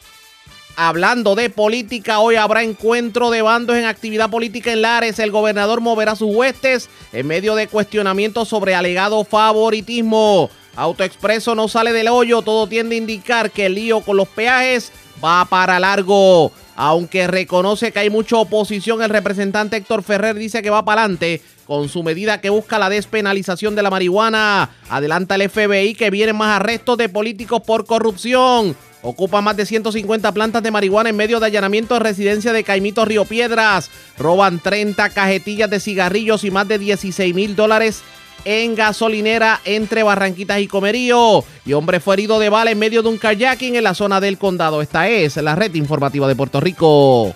Bueno, señores, damos inicio a la segunda hora de programación en Noticiero Estelar de la red informativa. De inmediato a las noticias, el gobernador Pedro Pierluisi estuvo en la tarde de hoy en Lares. Todavía está en Lares y allí estuvo colocando la primera piedra de lo que es el cementerio transicional de Lares. Como ustedes saben, y para el que no lo sepa, lo orientamos, Lares ha estado sin cementerio desde el paso del huracán María. Y se está colocando, por lo menos esta zona se está preparando para que se pueda utilizar como un cementerio transicional con varios nichos en lo que se logra construir el cementerio permanente. Pero de esa actividad en donde compartió con el alcalde popular, por cierto, de Lares, Fabián Arroyo, estará saliendo el gobernador, aparte de un recorrido que hizo por varias carreteras, a una actividad política que se va a llevar a cabo en el Potrero Morales. Pero ha habido controversia en estos días porque el presidente del Partido Nuevo Progresista Lares, el exalcalde eh, José Rodríguez, nadie le avisó. Y parece que lo coordinaron con nada más y nada menos que el aspirante a la presidencia del Partido Nuevo Progresista, Papo Pagán, quien es el hijo del también exalcalde Roberto Pagán. De hecho, el, actual presidente del Partido Nuevo Progresista calificó la acción como una falta de respeto hace dos días atrás en una entrevista con Julia Bello en la hora del grito y dijo que la semana que viene va a renunciar como presidente. Pero, ¿qué va a ocurrir en la tarde? Porque dicen que los bandos se van a encontrar allá en el Potrero Morales en la actividad política. Tenemos cobertura completa sobre el particular. Vamos a comenzar escuchando lo que fueron declaraciones que diera el presidente en este momento del Partido Nuevo Progresista en Larejo, el exalcalde José Rodríguez, por el hecho de que de allá del Partido Nuevo Progresista a nivel central le dieron de codo. Porque siempre usted sabe que a veces en los barrios hay mucho chisme, ¿verdad? Y en el último enterarse es el perjudicado. Pues yo eh, siempre he aprendido que cuando te invitan un día o dos días antes de una boda, es para que tú no vayas. O simplemente es para que envíe por lo menos el sobrecito con, eh, con, el, con, el regalito. Pero cuando veo eso, digo, pues, pues esto se aplica. Si me invitan dos días, un día antes de una boda, pues yo no voy. Y, y, eso es lo que me verdaderamente me siento incómodo, defraudado, porque yo soy el presidente del partido. Y yo entiendo de que eso debió haber pasado, como siempre, como en los demás municipios, de haber, haber pasado por las manos del presidente. Mire, yo he dicho bien claro de que yo no tengo interés en, en, aspirar a la presidencia del partido. He dicho bien claro. ¿Cómo es? Puede, no se puede usurpar. ¿Tú entiendes que el señor Papo Pagán ha usurpado el puesto de presidente del partido sin serlo, tomándose la libertad de eh, alquilar ese local para llevar al gobernador a hacer una reunión con los PNP? Bueno, eso lo debe contestar el propio partido a nivel central. Eso lo tiene que contestar, eh, contestar el propio partido a nivel central. Así estaba de molesto hace dos días atrás el presidente actual del Partido Nuevo Progresista, el ARE, el exalcalde José Rodríguez. Pero esta tarde va a haber, digamos que guerra de bandos, porque sí va a estar el grupo que favorece a Papo Pagán como presidente del Partido Nuevo Progresista y futuro candidato a la alcaldía de Lares. Pero la gente de David Quiñones también va a estar allí. Yo tengo línea telefónica al representante David Quiñones, digo, el ex representante David Quiñones, para que nos hable sobre toda esta controversia. Saludos, buenas tardes, bienvenido. Buenas tardes, Ariaga, buenas tardes a todos los que nos escuchan a través de la Gracias por compartir con nosotros. El gobernador estuvo en Lares eh, colocando la primera piedra del cementerio transicional y pues varias obras de gobierno que se arrastran de la pasada administración, pero va en los próximos minutos para allá a, la actividad de Papo Pagán, digo, a la actividad del PNP. ¿Va para allá? ¿Usted va para allá? Pues mira, eh, tal y como tú expresaste, yo estoy bien contento, ¿verdad? Porque en el día de hoy se pone la primera piedra del cementerio temporero eso es una obra del gobierno estatal, donde se asigna el dinero el gobierno estatal. Allí está el letrero bien grande que así lo dice.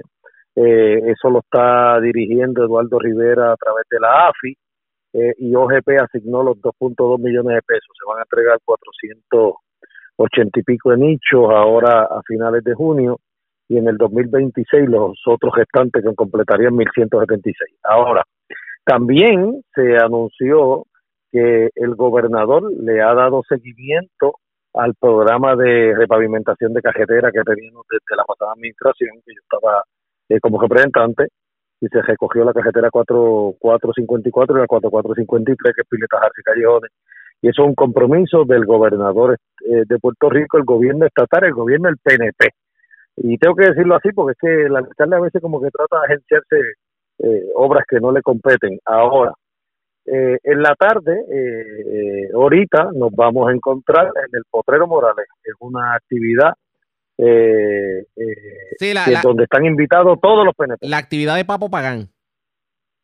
Esa es la actividad del presidente del partido a nivel estatal, Pedro Pierluisi. La, la actividad del presidente del partido cuando Papo Pagán contrata el local y no le avisaron al presidente actual del, del partido en Lares, José Rodríguez. Eh, yo creo que eso fue eh, una falta de respeto al presidente. Yo también estoy en esa línea. Los presidentes eh, se, le tiene que consultar si va a hacer un trabajo político, porque él preside el partido en el pueblo de Lares y él es presidente hasta tanto y en cuanto no se celebre la primaria el 10 de julio.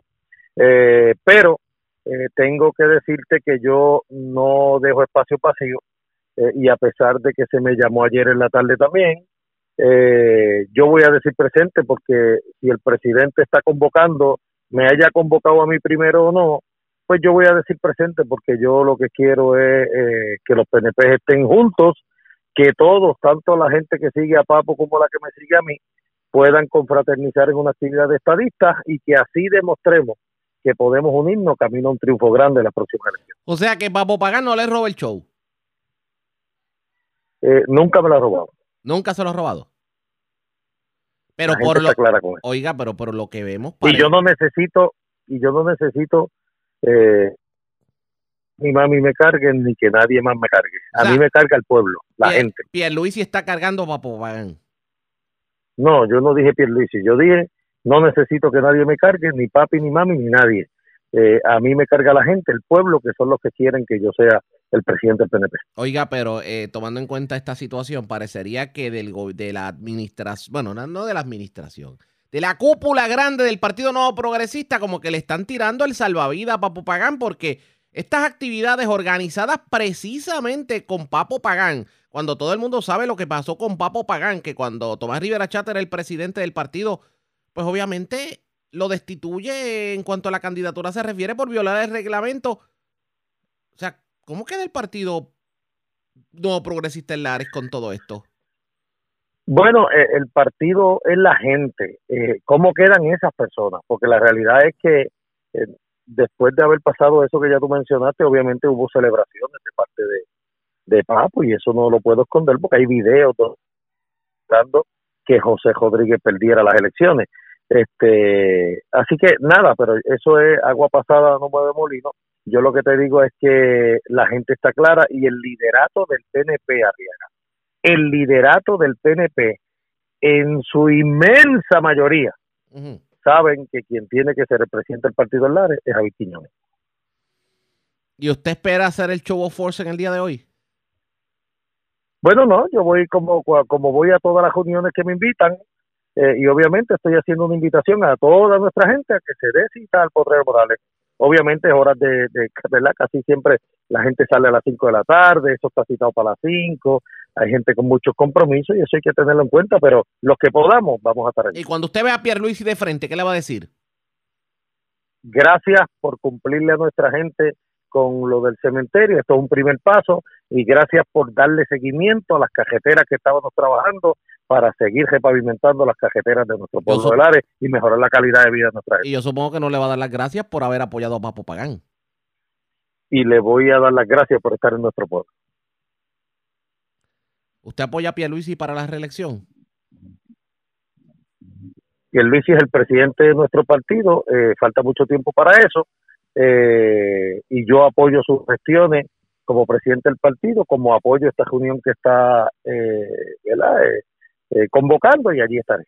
No me contestó categóricamente y, y, hay rumores de que Jennifer González pudiera estar tirándose al ruedo.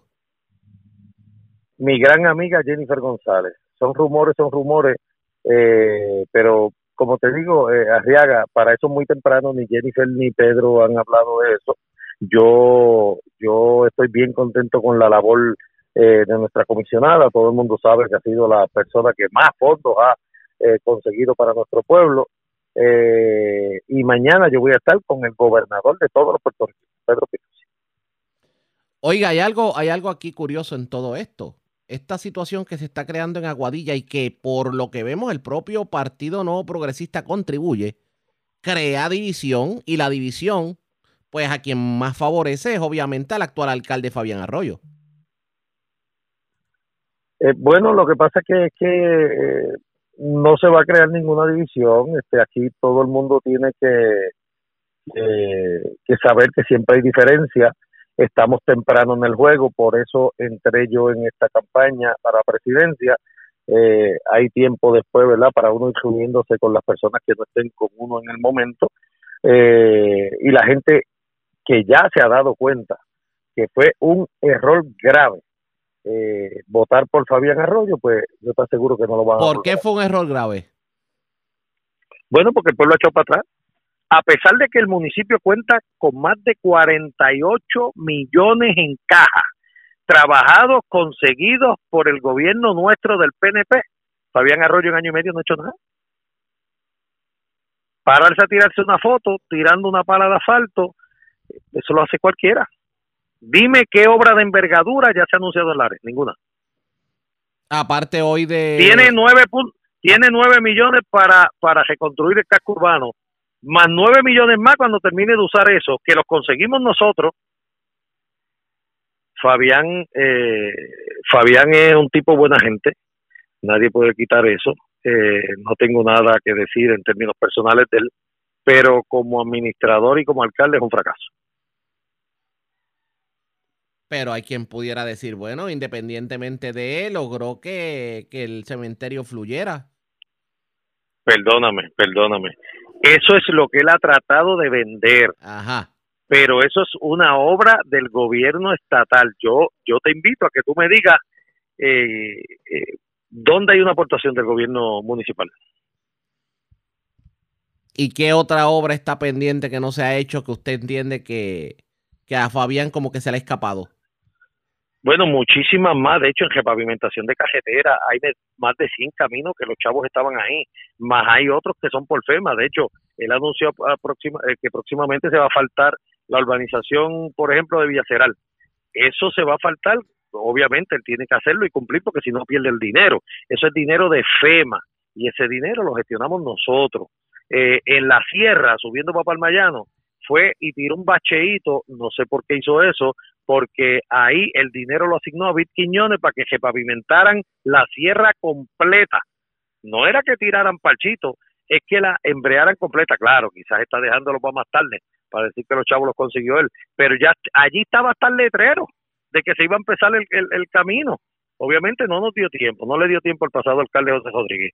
Eh, y así sucesivamente muchos trabajos en nuestro pueblo eh, que venían, mira, el, el de Palmayano, él criticaba que no se empezaba el proyecto de Palmayano, que qué pasaba, que tuvo nueve meses y nunca trabajó nada en Palmayano, pues lleva año y cuatro meses y aquello está igualito.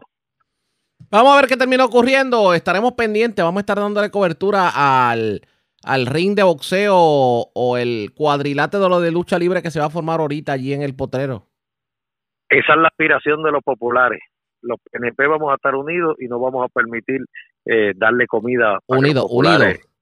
O sea que, o sea que, yo, yo lo voy a ver a usted levantándole el brazo a Papo Pagán. O él a mí.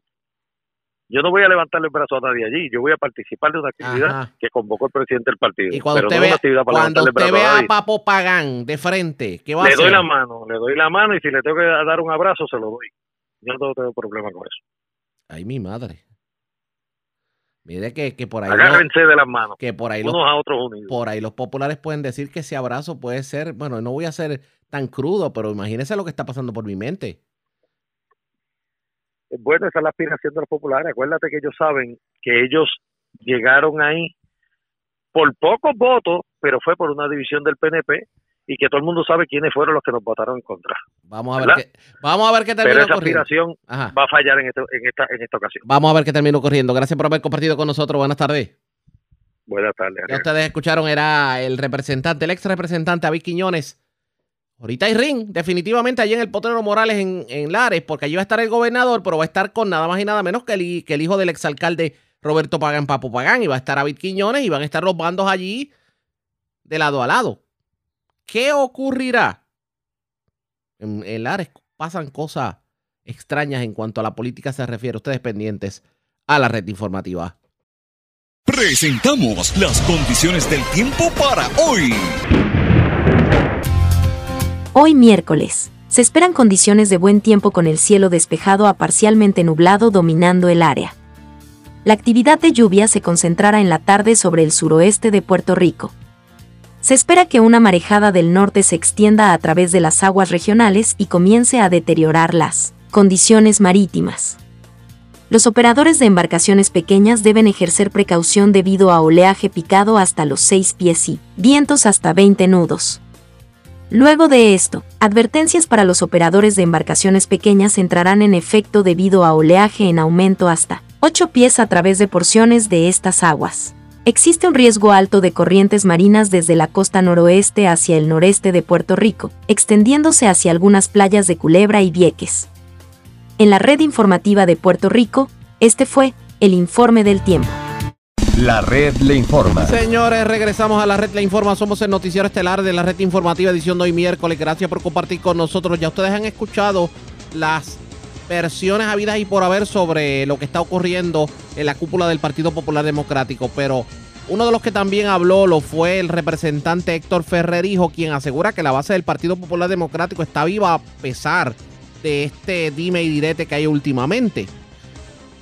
Ayola Virella tuvo la oportunidad de entrevistarlo y habló sobre ese tema, pero también habló sobre lo que ha sido el caballito de batalla del legislador y es su proyecto para regular el cannabis o la posibilidad de que se pueda de alguna manera abrir la puerta al consumo del cannabis recreativo. ¿Qué tuvo que decir sobre estos temas? Vamos a escuchar. Bueno, la, opinión del Tribunal Supremo era de esperarse, porque no hay una legislación para que se le dé este suplemento a Puerto Rico y ese ha sido el llamado de la clase política en Washington, D.C., el que el gobierno de Joe Biden y el Congreso y el Senado pasen esa legislación. Lo que nos debemos preguntar es que ha hecho Jennifer González en los pasados seis años, que todavía no ha llegado el, Seguro Social Suplementario. Pero Tuvo cuatro años bajo la administración de Donald Trump y no llegó.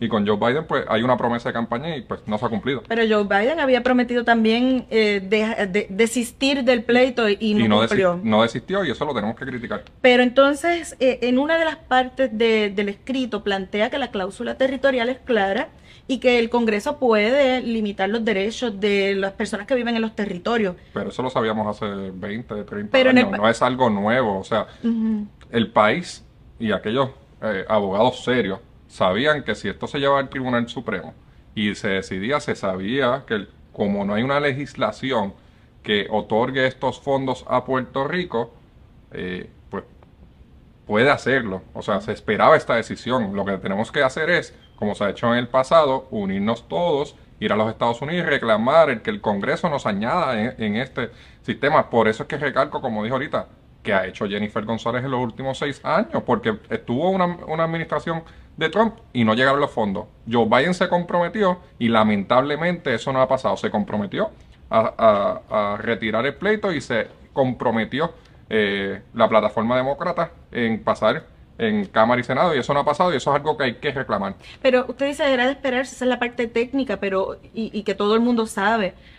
Pero cuando específicamente ponen en blanco y negro que la cláusula territorial permite ese poder sobre los territorios, hay gente en el Partido Popular que todavía piensa que esto es una relación de igual a igual y que no pueden... Pero es que esa es la relación que tenemos y ese, o sea, ese caso de que el Congreso puede discriminar contra los territorios no es nuevo un, es un caso de 20, 30 años, o sea que se ha vuelto, se repite la historia nuevamente. No es que Puerto Rico tenga un trato desigual en este programa eh, porque lo queremos, sino porque el Congreso cuando pasó este suplemento no se añadió y Puerto Rico no lo solicitó. En estos momentos lo estamos solicitando y tenemos que luchar para que se nos entregue ese suplemento. Así que no, sí tiene que ver con nuestra relación política eh, con los Estados Unidos, pero más allá de eso también hay una falla eh, de reconocer que íbamos a perder ese caso. ¿Alguien esperaba seriamente como abogado, como un letrado, esperaba ganar ese caso? Nadie. Eh, se sabíamos que tenía que ser bajo el proceso legislativo y nuevamente, ¿dónde estaba Jennifer González? Vamos a hablar de estatus entonces como tal, más allá de este caso. El Partido Popular parece como que se mueve en distintas direcciones sobre el tema del estatus. El presidente, por un lado, convoca una mesa de diálogo con gente de distintos partidos en la Cámara se está viendo un proyecto de Asamblea Constitucional de Estatus. ¿Debería haber una dirección clara del PPD con este tema? Ayola, no solamente está pasando en el estatus, está pasando en otros temas. Yo creo que como institución eh, tiene que haber una madurez y un desprendimiento de sentarnos y dialogar y llegar a consensos. El que cada cual esté eh, asumiendo unas posturas por su cuenta y liderando unos esfuerzos le hace daño a la institución.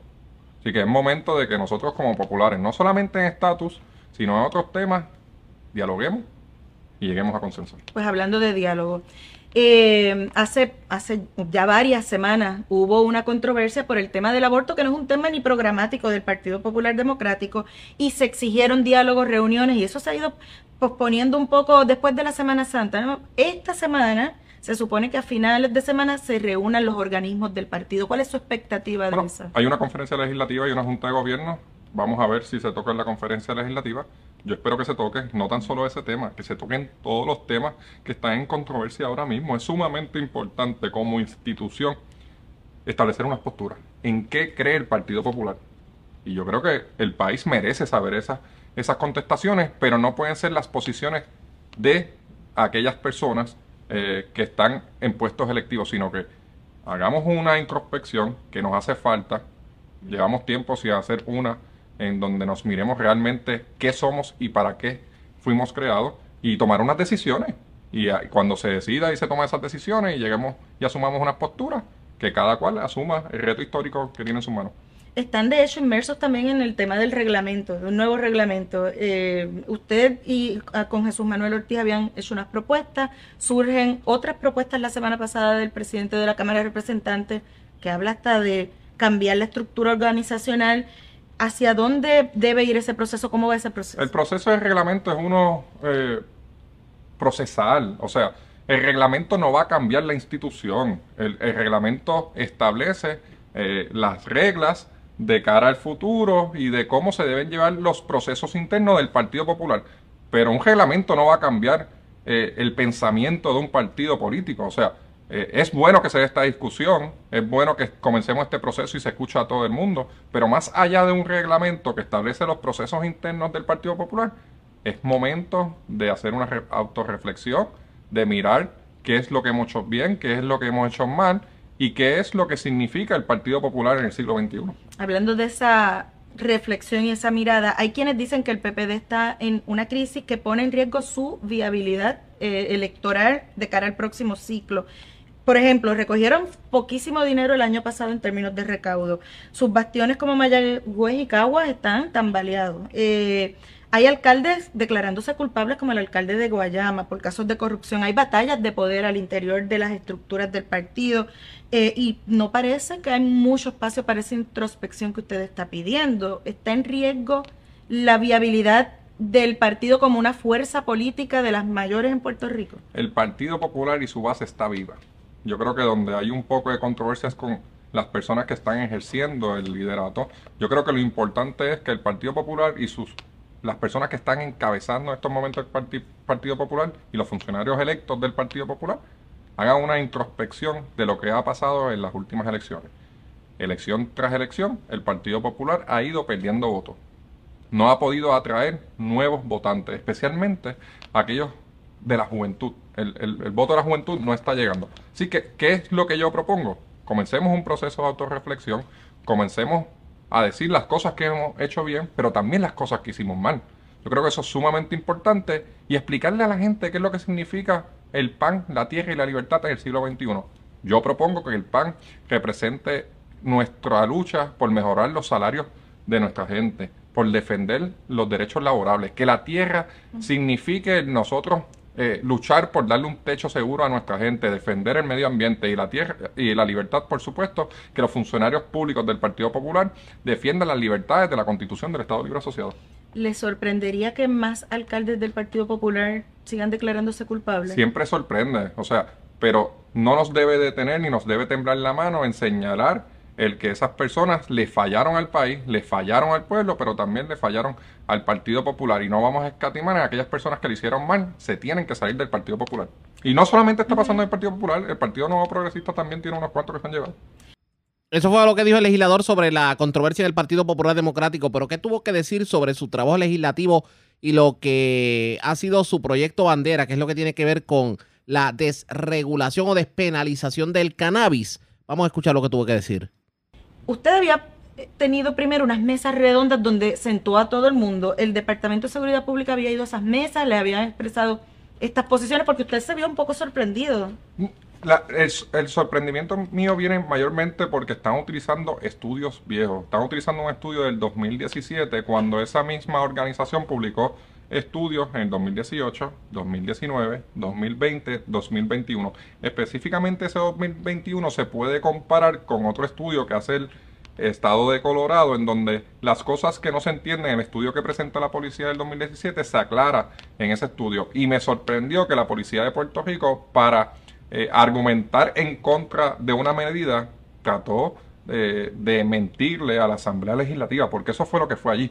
Eh, me pareció eh, que en vez de aportar y hacer un análisis riguroso, eh, en donde la honestidad siempre, cuando uno va a la Asamblea Legislativa, debe ser el primer paso de que de las agencias, pues mintieron. Y, y esas cosas, pues, eh, en este diálogo que yo he estado llevando sobre este tema, nunca he tenido problemas con que personas estén en contra siempre que utilicen los argumentos y los estudios y las estadísticas correctas, porque eso es parte de una democracia en donde hay un choque de ideas y eso es lo que fortalece la democracia y al final de cuentas fortalecen el consenso al cual podamos llegar. Eh, ellos son obviamente agencias del Ejecutivo. Debería entonces eh, proyectarse que la postura de la fortaleza y del Ejecutivo sería en contra de esta medida? Bueno, yo no puedo contestar esa pregunta porque no me toca a mí. Ciertamente yo he solicitado reuniones eh, con varias agencias del Ejecutivo y me he podido reunir con ellos. Con la policía, la última vez que teníamos pendiente una reunión me la cancelaron. Próximas vistas públicas de este tema. Hasta el momento no tengo esa información, pero tan pronto se haga pública, pues la estaremos compartiendo. Eh, habíamos dialogamos la semana pasada con el representante Orlando Aponte y decía que las otras medidas de la sesión pasada ya estaban listas para estar, están pendientes en reglas y calendario, pero que probablemente pues están esperando este proceso. ¿Qué se debe esperar? Que luego las tres se llegó Se llegó a un acuerdo en el caucus, en el último caucus, de que cuando llegara el proyecto de la Cámara 1191 a la Comisión de Reglas y Calendario se iba a tomar la decisión de cómo se iba a, a seguir el asunto. Expresiones del representante Héctor Ferrer dijo que terminará ocurriendo con el proyecto del cannabis. Eso está por verse, pero por lo que vemos, la fortaleza como que no está muy abierta a firmar esta medida. ¿Qué ocurrirá pendientes a la red informativa? La red le informa. A la pausa, regresamos con más en esta edición de hoy, miércoles del Noticiero Estelar de la red informativa. La red le informa. Señores, regresamos a la red le informa, el noticiero estelar de la red informativa. Gracias por compartir con nosotros. Todo tiende a indicar que pudiéramos estar viendo más arrestos de alcaldes y funcionarios públicos. Al menos eso dejó entrever el jefe del FBI en Puerto Rico, Joseph González, quien tras cumplirse casi ocho meses de su trabajo, pues dice que su labor habla por sí misma. Y que, pues, una... De hecho, un funcionario que viene precisamente de divisiones de crímenes de cuello blanco, pues obviamente ha hecho fiesta en Puerto Rico. Vamos a escuchar declaraciones que diera el funcionario en entrevista con Anaceli Hernández. Esto fue lo que dijo el jefe del FBI, Joseph González. Em, hace ocho meses que llegué, eh, creo y del principio eh, ha dicho que quería que el trabajo hable por sí mismo y creo que la oficina se está moviendo en la, en la área, tú sabes, en la, en la área correcta. Eh, el enfoque ha sido corrupción, crímenes violentos y gangas, gangas violentas. Y estamos aquí para trabajar y trabajar conjunto con la Policía de Puerto Rico, municipales y todas las agencias, las otras agencias federales igual. Yo imagino, ¿verdad?, que aparte de las investigaciones de los municipios, los alcaldes, usted tiene un, un problema bien grande de narcotráfico. ¿Cómo usted ve esa situación? ¿Usted cree que el momento se puede controlar? Eh, es, bien, difícil, ¿verdad? Como sabemos, Puerto Rico es una isla, agua alrededor, eh, es una frontera y, ¿sabe? Cuando estamos trabajando de un lado la isla, se pueden entrar eh, los narcóticos por otra parte. Eso es un tema eh, complicado, pero lo que estamos haciendo es trabajando, trabajando ese asunto en la raíz, ¿verdad? Lo estamos trabajando aquí en Puerto Rico, pero estamos trabajando mano a mano con nuestras oficinas eh, internacionales para encontrar las personas que lo están enviando de Sudamérica aquí a Puerto Rico, a la República Dominicana. Eso, es el enfoque de nosotros, una estrategia más que nosotros dijimos transnacional. Mire, eh, aquí, yo no sé, ¿verdad? En los sitios que usted ha trabajado, pero de eso sabe más usted que yo. Pero siempre se dice, ¿verdad? Que cuando se desarticula un punto, pues como que se mueve a otro lado. Este, ¿Cómo ve esa situación aquí en la isla? Eh, existe en todos los sitios. Eh, antes de aquí yo estuve en México por tres años igual, ¿verdad? Tú venías, hacía un operativo, eh, la policía en México y rapidito el, otra ganga, otro cartel eh, tomaba, tomaba el control de esa área. Pero necesitamos seguir haciendo el trabajo y lo que estamos trabajando es cuando hacemos estos casos también enfocados en las comunidades, yendo a la gente en los diferentes sectores y ofreciéndoles servicios diferentes. y eso es un programa que estamos trabajando con la Fiscalía Federal y el gobierno de Puerto Rico, para darle, traerle recursos a esas comunidades que maybe no tienen y asegurarnos que los niños tengan los programas necesarios para desarrollarse. Ah. Y le está cogiendo mucho, mucho, mucho tiempo, ¿verdad? Las investigaciones de los alcaldes. Todas las investigaciones toman mucho tiempo y salen cuando estén listas que todavía pueden estar tranquilos. Salen cuando estés lista. Todavía estarán tranquilos, pueden estar tranquilos los alcaldes cuando saben que tienen al FBI detrás. Me parece que esta semana vamos a estar escuchando mucho de las autoridades federales, así que ustedes pendientes a la red informativa, que definitivamente vamos a tener más información sobre el particular. Pero estas declaraciones se dan en medio de una actividad en el día de ayer en donde la policía de Puerto Rico graduó de la academia 127 nuevos uniformados que se van a estar integrando a la fuerza. Sobre el particular, esto fue lo que dijo el jefe, bueno, el secretario de Seguridad Pública, eh, Alexis Torres, quien, quien dice que van a continuar eh, reclutando agentes de la policía. Vamos a escuchar. Son 127 cadetes que están ¿verdad? Este, graduándose en el día de hoy, añadiendo recursos eh, al negociar la Policía de Puerto Rico para los primeros respondedores a la misma vez. ¿A qué áreas van a estar dirigidos? Eh, van a estar dirigidos a varias de las áreas, eh, mayormente en el área metropolitana, pero algunos de ellos van a estar asignados a otras áreas. Mire, está hablando mucho ahora de escalamiento, de robo. Estamos, en residencia. Bueno, estamos trabajando y obviamente eh, buscando las alternativas, visualizando la- las diferentes eh, situaciones que están surgiendo y en base a eso pues, estamos haciendo eh, ajustes, redirigiendo los recursos. Lugares donde más incidencia hay de en Correcto, buscamos las estadísticas que se trabajan en el negocio de la Policía de Puerto Rico y en base a eso pues las analizamos, las evaluamos. Diariamente las operaciones se evalúan y redirigimos los recursos para trabajar con las diferentes situaciones y áreas en particular que están siendo. Este, atacadas por la criminalidad. Son 127 nuevos agentes que se integran a la, a la uniformada en un momento en donde definitivamente hace falta mucho personal, sobre todo en las zonas rurales. Así que vamos a ver cómo, de, cómo la llegada de estos 117 agentes contribuye al, al combatir la criminalidad por parte del gobierno de Puerto Rico. Bueno, bueno, en esta hora de la tarde dialogo con la alcaldesa de Morovis, Carmen Maldonado, porque en el presupuesto aprobado por el gobierno central, 1. punto- bueno, más de un millón de dólares de recorte de fondos al municipio de Morovis. No pinta bien, definitivamente. Alcaldesa, buenas tardes, bienvenida. Saludos, Ariaga, saludos a todos los radioescuchas. Menos dinero para manejar el municipio. ¿Cómo le cae esto a usted?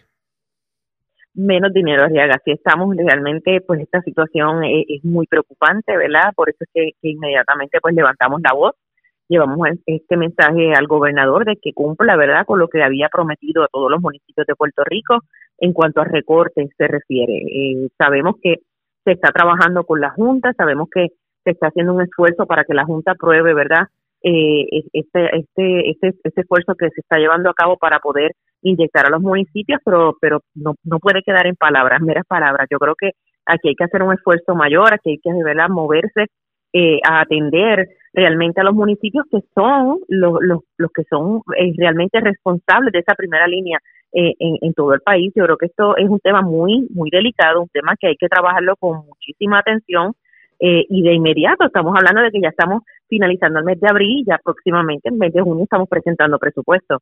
Así que ya no hay tiempo que perder. Eh, yo creo que aquí hay que hacer una, una movida muy, muy importante en beneficio de los, de los municipios que estamos sufriendo, ¿verdad? Cada día, cada año, eh, arriesga un impacto presupuestario. Para que tengas una idea, nosotros en el pasado, para la administración de Ricardo Rosselló, el pueblo de Morovis su- sufrió un, un recorte de 2 millones de dólares en su presupuesto. Este sería 1.5 millones ahora, estamos hablando de 3.5 millones de dólares eh, en menos de dos o tres años. Eh, eh, de verdad que es bien difícil eh, trabajar con esta situación. Nosotros, eh, más aún, eh, Arriaga, que el dinero que recibimos inmediatamente se lo damos en servicios a la ciudadanía. Ahora mismo nosotros estamos trabajando con proyectos de carretera que, como bien sabes, están destrozadas y tú no ves ningún esfuerzo por obras públicas estatales en atender este, esta situación. Entonces, si yo como municipio no atiendo esas carreteras estatales, ¿quién las va a atender?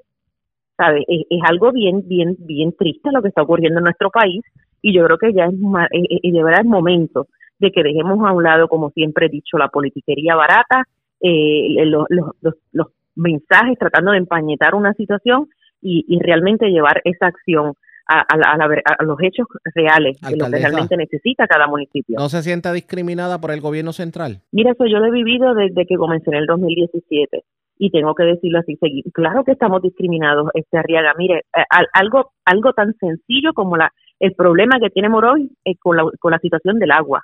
Miren qué vergüenza que para Morovis no hay dinero para, para trabajar de inmediato la situación. Esta situación del agua, yo he llevado muchísimos, muchísimos, en muchísimas ocasiones, he levantado la voz de que se construyan tanques en nuestro municipio. Me tomo con la sorpresa de la semana pasada, están inaugurando un tanque en el pueblo de Humacao, allá la directora ejecutiva con el gobernador. Mira, no tienen vergüenza, no tienen dignidad propia, porque si tú tienes si tienes 10 pueblos con este mismo problema, vamos a trabajar con esta situación en los 10 pueblos. No escoger a los niños azules para entonces seguir dándole la espalda a los, a los alcaldes del Partido Popular. Esto es una vergüenza, no tienen dignidad. Alcaldesa, hoy trasciende en parte de prensa un estudio que evidencia que en el periodo de María se demostró que la Autoridad de Energía Eléctrica le dio prioridad a los municipios nuevo progresistas para energizar por encima de los municipios populares. Usted fue la primera que denunció eso en ese entonces. El tiempo nuevamente le vuelve a dar la razón. Me dio la razón, lo dije donde quiera que me paré, lo dije la, eh, frente a la Asociación de Alcaldes y a la prensa, lo dije a los medios, le presenté ejemplos de lo que estaba ocurriendo y efectivamente efectivamente el tiempo nos da la razón, Arriaga, una vez más. Y es lo que sigue ocurriendo, lamentablemente. Mientras siga esta conducta en este país, Puerto Rico no echa para adelante, Arriaga. Eso es lo triste. Sigue sufriendo el, el que no puede, el que no tiene sigue sufriendo y el rico se sigue haciendo más rico. Eso es lo que está viviendo Puerto Rico en este momento. Alcaldesa, aprovecho que la tengo en línea telefónica, porque uno escuchar a un Tatito Hernández llamar literalmente eh, bolitero y tiradrogas al alcalde de Arecibo el uno escuchar la guerra que hay entre Tatito Hernández y el alcalde de Dorado, el uno escuchar todos estos dimes y diretes, el uno, el uno saber que Edgardo Feliciano está citando al alcalde de Arecibo simplemente para que, di, para que explique lo que dijo un medio de comunicación en algo que no tiene que ver un pepino con la investigación de Salinas de esta forma el Partido Popular Democrático va a lograr una victoria en el 2024? Mira, Ariaga, eh, relacionado ¿verdad? a todo esto que, acabas de mencionar, yo me siento completamente avergonzada. Yo creo que eh, jamás en la historia nuestro partido había vivido una situación como esta, eh, donde es muy lamentable, porque nosotros, los políticos, debemos ser el ejemplo a nuestro, ¿verdad? A nuestro país. Yo creo que esto hay que encaminarlo de manera inmediata, por eso me moví inmediatamente eh, a solicitar una reunión a la Junta de Gobierno hace varias semanas atrás. Eh, lamentablemente no se ha dado, tengo entendido que va a ser este sábado. Eh, yo creo que esta, este, este tipo de temas, este tipo de conducta debemos trabajarla inmediatamente. Esto no debe volver a ocurrir. yo creo que nosotros como, como ejemplo del Partido Popular siempre hemos demostrado ¿verdad? esa verdadera unidad y un mensaje correcto eh, en beneficio verdad de, de, de, nuestro partido no no no tratándonos verdad de esta manera ni faltándonos el respeto y llegar a un nivel así eh, tan tan tan la verdad es tan lamentable eh, públicamente. Yo creo que esto son cosas que hay que atender de manera inmediata esto no puede volver a ocurrir. Así que esperemos que este este próximo sábado la junta pueda este, este tema con muchísima delicadeza y, y definitivamente eh, hay que hacer lo que hay que hacer. Pero, ah. pero de verdad que alguien tiene que hacer un alto y alguien tiene que de verdad ponerle estas cabezas a todo. Definitivamente. Alcaldesa, gracias por haber compartido con nosotros. Gracias a ustedes. Como, siempre, a la pausa, regresamos a la parte final del noticiero estelar de la red informativa. La red le informa. Señores, regresamos esta vez a la parte final del noticiero estelar de la red informativa de Puerto Rico. ¿Cómo está Estados Unidos? ¿Cómo está el mundo a esta hora de la tarde? Vamos con DN, nos tiene un resumen completo sobre lo más importante acontecido en el ámbito nacional e internacional. El secretario general de las Naciones Unidas, Antonio Guterres, viajará este martes a Moscú para reunirse en el Kremlin con el ministro de Relaciones Exteriores de Rusia y con el presidente de ese país, Vladimir Putin. El viaje de Guterres se produce al tiempo que la ONU intenta llevar ayuda humanitaria para los civiles atrapados por los ataques rusos en el este de Ucrania. Guterres instará nuevamente a las Fuerzas Armadas rusas y ucranianas a deponer las armas después de que sus anteriores llamamientos para un alto el fuego no fueran escuchados antes de la visita del secretario general a Moscú, el embajador adjunto de Rusia ante la ONU anticipó que es poco probable que se detengan los combates. No creemos que el alto del fuego sea una buena opción en este momento, porque la única ventaja que eso traerá será la posibilidad de que las fuerzas ucranianas se reagrupen. La presidenta de Moldavia convocó una reunión de emergencia del Consejo Supremo de Seguridad de su país después de que una serie de explosiones sacudieran una región situada cerca de la frontera sur con Ucrania, donde opera un movimiento separatista prorruso. En la mañana del martes, dos explosiones destruyeron una antena de radio que fue instalada en la época de la Unión Soviética y que era usada para transmitir programas de radio rusos en Moldavia. Asimismo, atacantes no identificados dispararon granadas contra un edificio de seguridad estatal en la capital de la región de Transnistria al este de Moldavia. En la región opera un movimiento separatista prorruso y militares rusos se han establecido allí de forma permanente desde el colapso de la Unión Soviética. El secretario de Defensa de Estados Unidos, Lloyd Austin, visitará este martes la base aérea de Ramstein en Alemania y participará junto a autoridades de más de 40 países en unas conversaciones organizadas por Estados Unidos sobre el suministro de ayuda militar a Ucrania. En respuesta, el ministro de Relaciones Exteriores de Rusia, Sergei Lavrov, acusó a la OTAN de librar una guerra de poder contra Rusia. El lunes, tres buques de guerra de la OTAN arribaron a un puerto del suroeste de Finlandia, situado a unos 320 kilómetros de la frontera con Rusia. Según se informa, Suecia y Finlandia acordaron presentar de forma simultánea sus solicitudes de adhesión a la OTAN a mediados del próximo mes. La policía de Noruega arrestó este lunes a 20 manifestantes que intentaron impedir que un gran cargamento de petróleo ruso llegara a la costa. Miembros de la organización Greenpeace mostraron carteles con la leyenda El petróleo alimenta la guerra y se encadenaron al ancla del enorme petrolero Uzluga que esperaba para descargar casi 100.000 toneladas métricas de combustible en una terminal operada por la empresa ExxonMobil. Estas fueron las palabras expresadas por Frod Plain, director de la filial de Greenpeace en Noruega. This oil tanker is fully loaded with Russian oil este petrolero está cargado de petróleo ruso con destino a la terminal de la empresa ESO, aquí en Noruega. Greenpeace exige a ESO y al gobierno noruego que este petróleo ruso, que sirve para financiar la guerra de Putin en Ucrania, no sea importado a Noruega. Esto es incorrecto. Unas 4.000 personas se manifestaron este fin de semana en la localidad de Lucerath, en el oeste de Alemania, para protestar contra los planes de expansión de una enorme mina de carbón a cielo abierto. Está previsto que dicha localidad sea demolida para permitir la expansión de la mina Garsweiler. Esta instalación minera se usa para extraer lignito, también conocido como carbón pardo, uno de los combustibles fósiles más contaminantes del mundo. El hombre más rico del mundo, Elon Musk, se convertirá en el nuevo propietario de Twitter después de que el directorio de la compañía acordara vender la influyente plataforma de redes sociales por 44 mil millones de dólares. Se espera que el acuerdo se cierre a finales de este año, luego de la aprobación regulatoria. La organización de monitoreo de los medios de comunicación Media Matters afirmó que la venta de Twitter a Musk será una victoria para la desinformación y para las personas que se benefician de ella. La secretaria de prensa de la Casa Blanca, Jen Psaki, dijo que el presidente Biden estaba preocupado preocupado por la adquisición de Musk.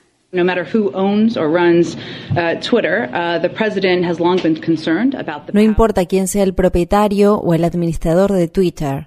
El presidente Biden siempre ha mostrado su preocupación por el poder que tienen las grandes plataformas de redes sociales, por el poder que éstas ejercen sobre nuestra vida cotidiana. El presidente ha afirmado repetidas veces que las plataformas tecnológicas deben rendir cuentas por los daños que causan. Biden ha sido un firme defensor de reformas fundamentales para lograr ese objetivo, incluidas las reformas de la sección 230 de la Ley de Decencia en las Comunicaciones, así como también las políticas antimonopolio y de transparencia. Nicaragua se ha retirado de la Organización de Estados Americanos y ha expulsado del país a los representantes de dicho organismo. La OEA afirma que la medida es una violación de las normas internacionales más básicas y que Nicaragua no puede abandonar la organización hasta 2023. Nicaragua ha acusado durante mucho tiempo a la OEA de ser una herramienta para la intervención de Estados Unidos en ese país. Estas fueron las palabras expresadas por el ministro de Relaciones Exteriores de Nicaragua nuestra invariable decisión de abandonar la OEA, según lo expresado el día 19 de noviembre de 2021, y al confirmar nuestra denuncia y renuncia irrevocables ante esta calamitosa, truculenta y mentirosa dependencia del Departamento de Estado del imperialismo yanqui, el Salvador ha extendido por 30 días más el estado de emergencia que impuso hace un mes, a pesar de las denuncias de graves violaciones a los derechos humanos. La medida se promulgó debido a un aumento de los homicidios achacados a grupos criminales. El estado de emergencia suspende la libertad de reunión, vulnera el derecho al debido proceso de los que han sido arrestados y extiende el tiempo que las personas pueden permanecer detenidas sin cargos. El presidente salvadoreño Nayib Bukele afirma que más de 18.000 supuestos supuestos miembros de grupos criminales han sido detenidos. Algunos residentes de la capital, San Salvador, sostienen que la medida permite que cualquier persona pueda ser detenida. El pueblo está siendo muy dañado también, no solamente los malos, sino que los buenos también, ¿verdad? Niños siendo registrados y todo eso. Entonces pienso yo que también eso es una violación de derechos. Allí de todo, pues el que ande por su forma de vestir o, de peinado, a veces no, pues sí, también se van. Sea, es suerte que se lo paren a uno, hasta más de gente mayor andan parando. ¿eh?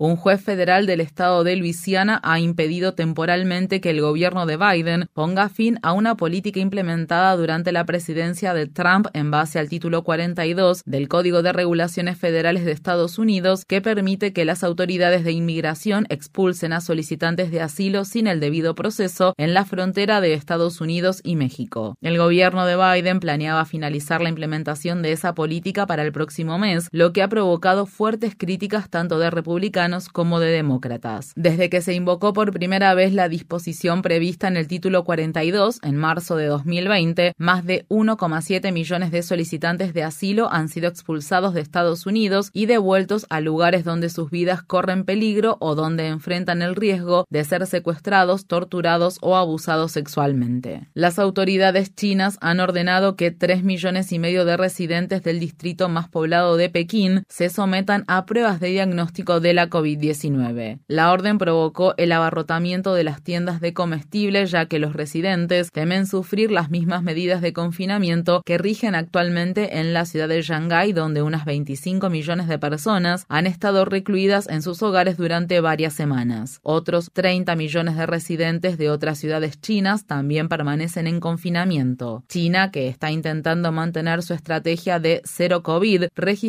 recientemente sus tasas más altas de propagación comunitaria del coronavirus desde el comienzo de la pandemia. En Hong Kong, el Club de Corresponsales Extranjeros pospuso sus premios anuales al periodismo sobre derechos humanos ante la preocupación de que el evento pudiera violar las disposiciones de una amplia ley de seguridad nacional impuesta por las autoridades chinas en Beijing. La corresponsal del periódico The Washington Post, Giovanni Matani, renunció al Comité de Libertad de Prensa del Club de Corresponsales a modo de protesta por la decisión tomada. Matani dijo al periódico Financial Times. Es emblemática la autocensura a la que muchas instituciones se sienten obligadas a someterse en el Hong Kong actual. Esta autocensura muestra claramente cómo la ley de seguridad nacional ha cambiado el panorama para todos. En Turquía, un tribunal ha condenado al empresario y líder de la sociedad civil Osman Kavala a cadena perpetua sin posibilidad de libertad condicional, lo que ha provocado fuertes críticas de organizaciones de defensa de los derechos humanos. Otros siete acusados que comparecían al mismo tiempo que Kavala fueron condenados a 18 años de cárcel cada uno. Osman Kavala ha estado en prisión preventiva desde 2017, luego de ser arrestado por cargos relacionados con las protestas del parque Taksim Gezi de 2013. Kavala también fue acusado de organizar un golpe de Estado fallido contra el gobierno del presidente Recep Tayyip Erdogan en 2016. Partidarios de Kavala se congregaron este lunes frente a un tribunal de la ciudad de Estambul al conocerse la sentencia. Si este fuera un fallo legítimo, podríamos comentarlo, pero no lo es. El dictamen es la culminación de la venganza del gobierno contra los manifestantes del parque Taksim es la ejecución de órdenes provenientes del presidente turco. Amnistía Internacional condenó las duras sentencias impuestas a Kavala y los otros siete acusados. La organización declaró en un comunicado: Hoy hemos sido testigos de una parodia de la justicia de proporciones superlativas. Esta sentencia es un golpe devastador no solo para Osman Kavala, los coacusados y sus familias, sino para todas las personas que creen en la justicia y en el activismo de derechos humanos en Turquía y fuera de ella. La red le informa. Bueno, señores, enganchamos los guantes. Regresamos mañana jueves a la hora acostumbrada, cuando nuevamente a través de Cumbre, de Éxitos 1530, de X61, de Radio Grito y de Red 93, que son las emisoras que forman parte de la red informativa, le vamos a llevar a ustedes el resumen de noticias de mayor credibilidad en el país. Hasta entonces, que la pasen bien.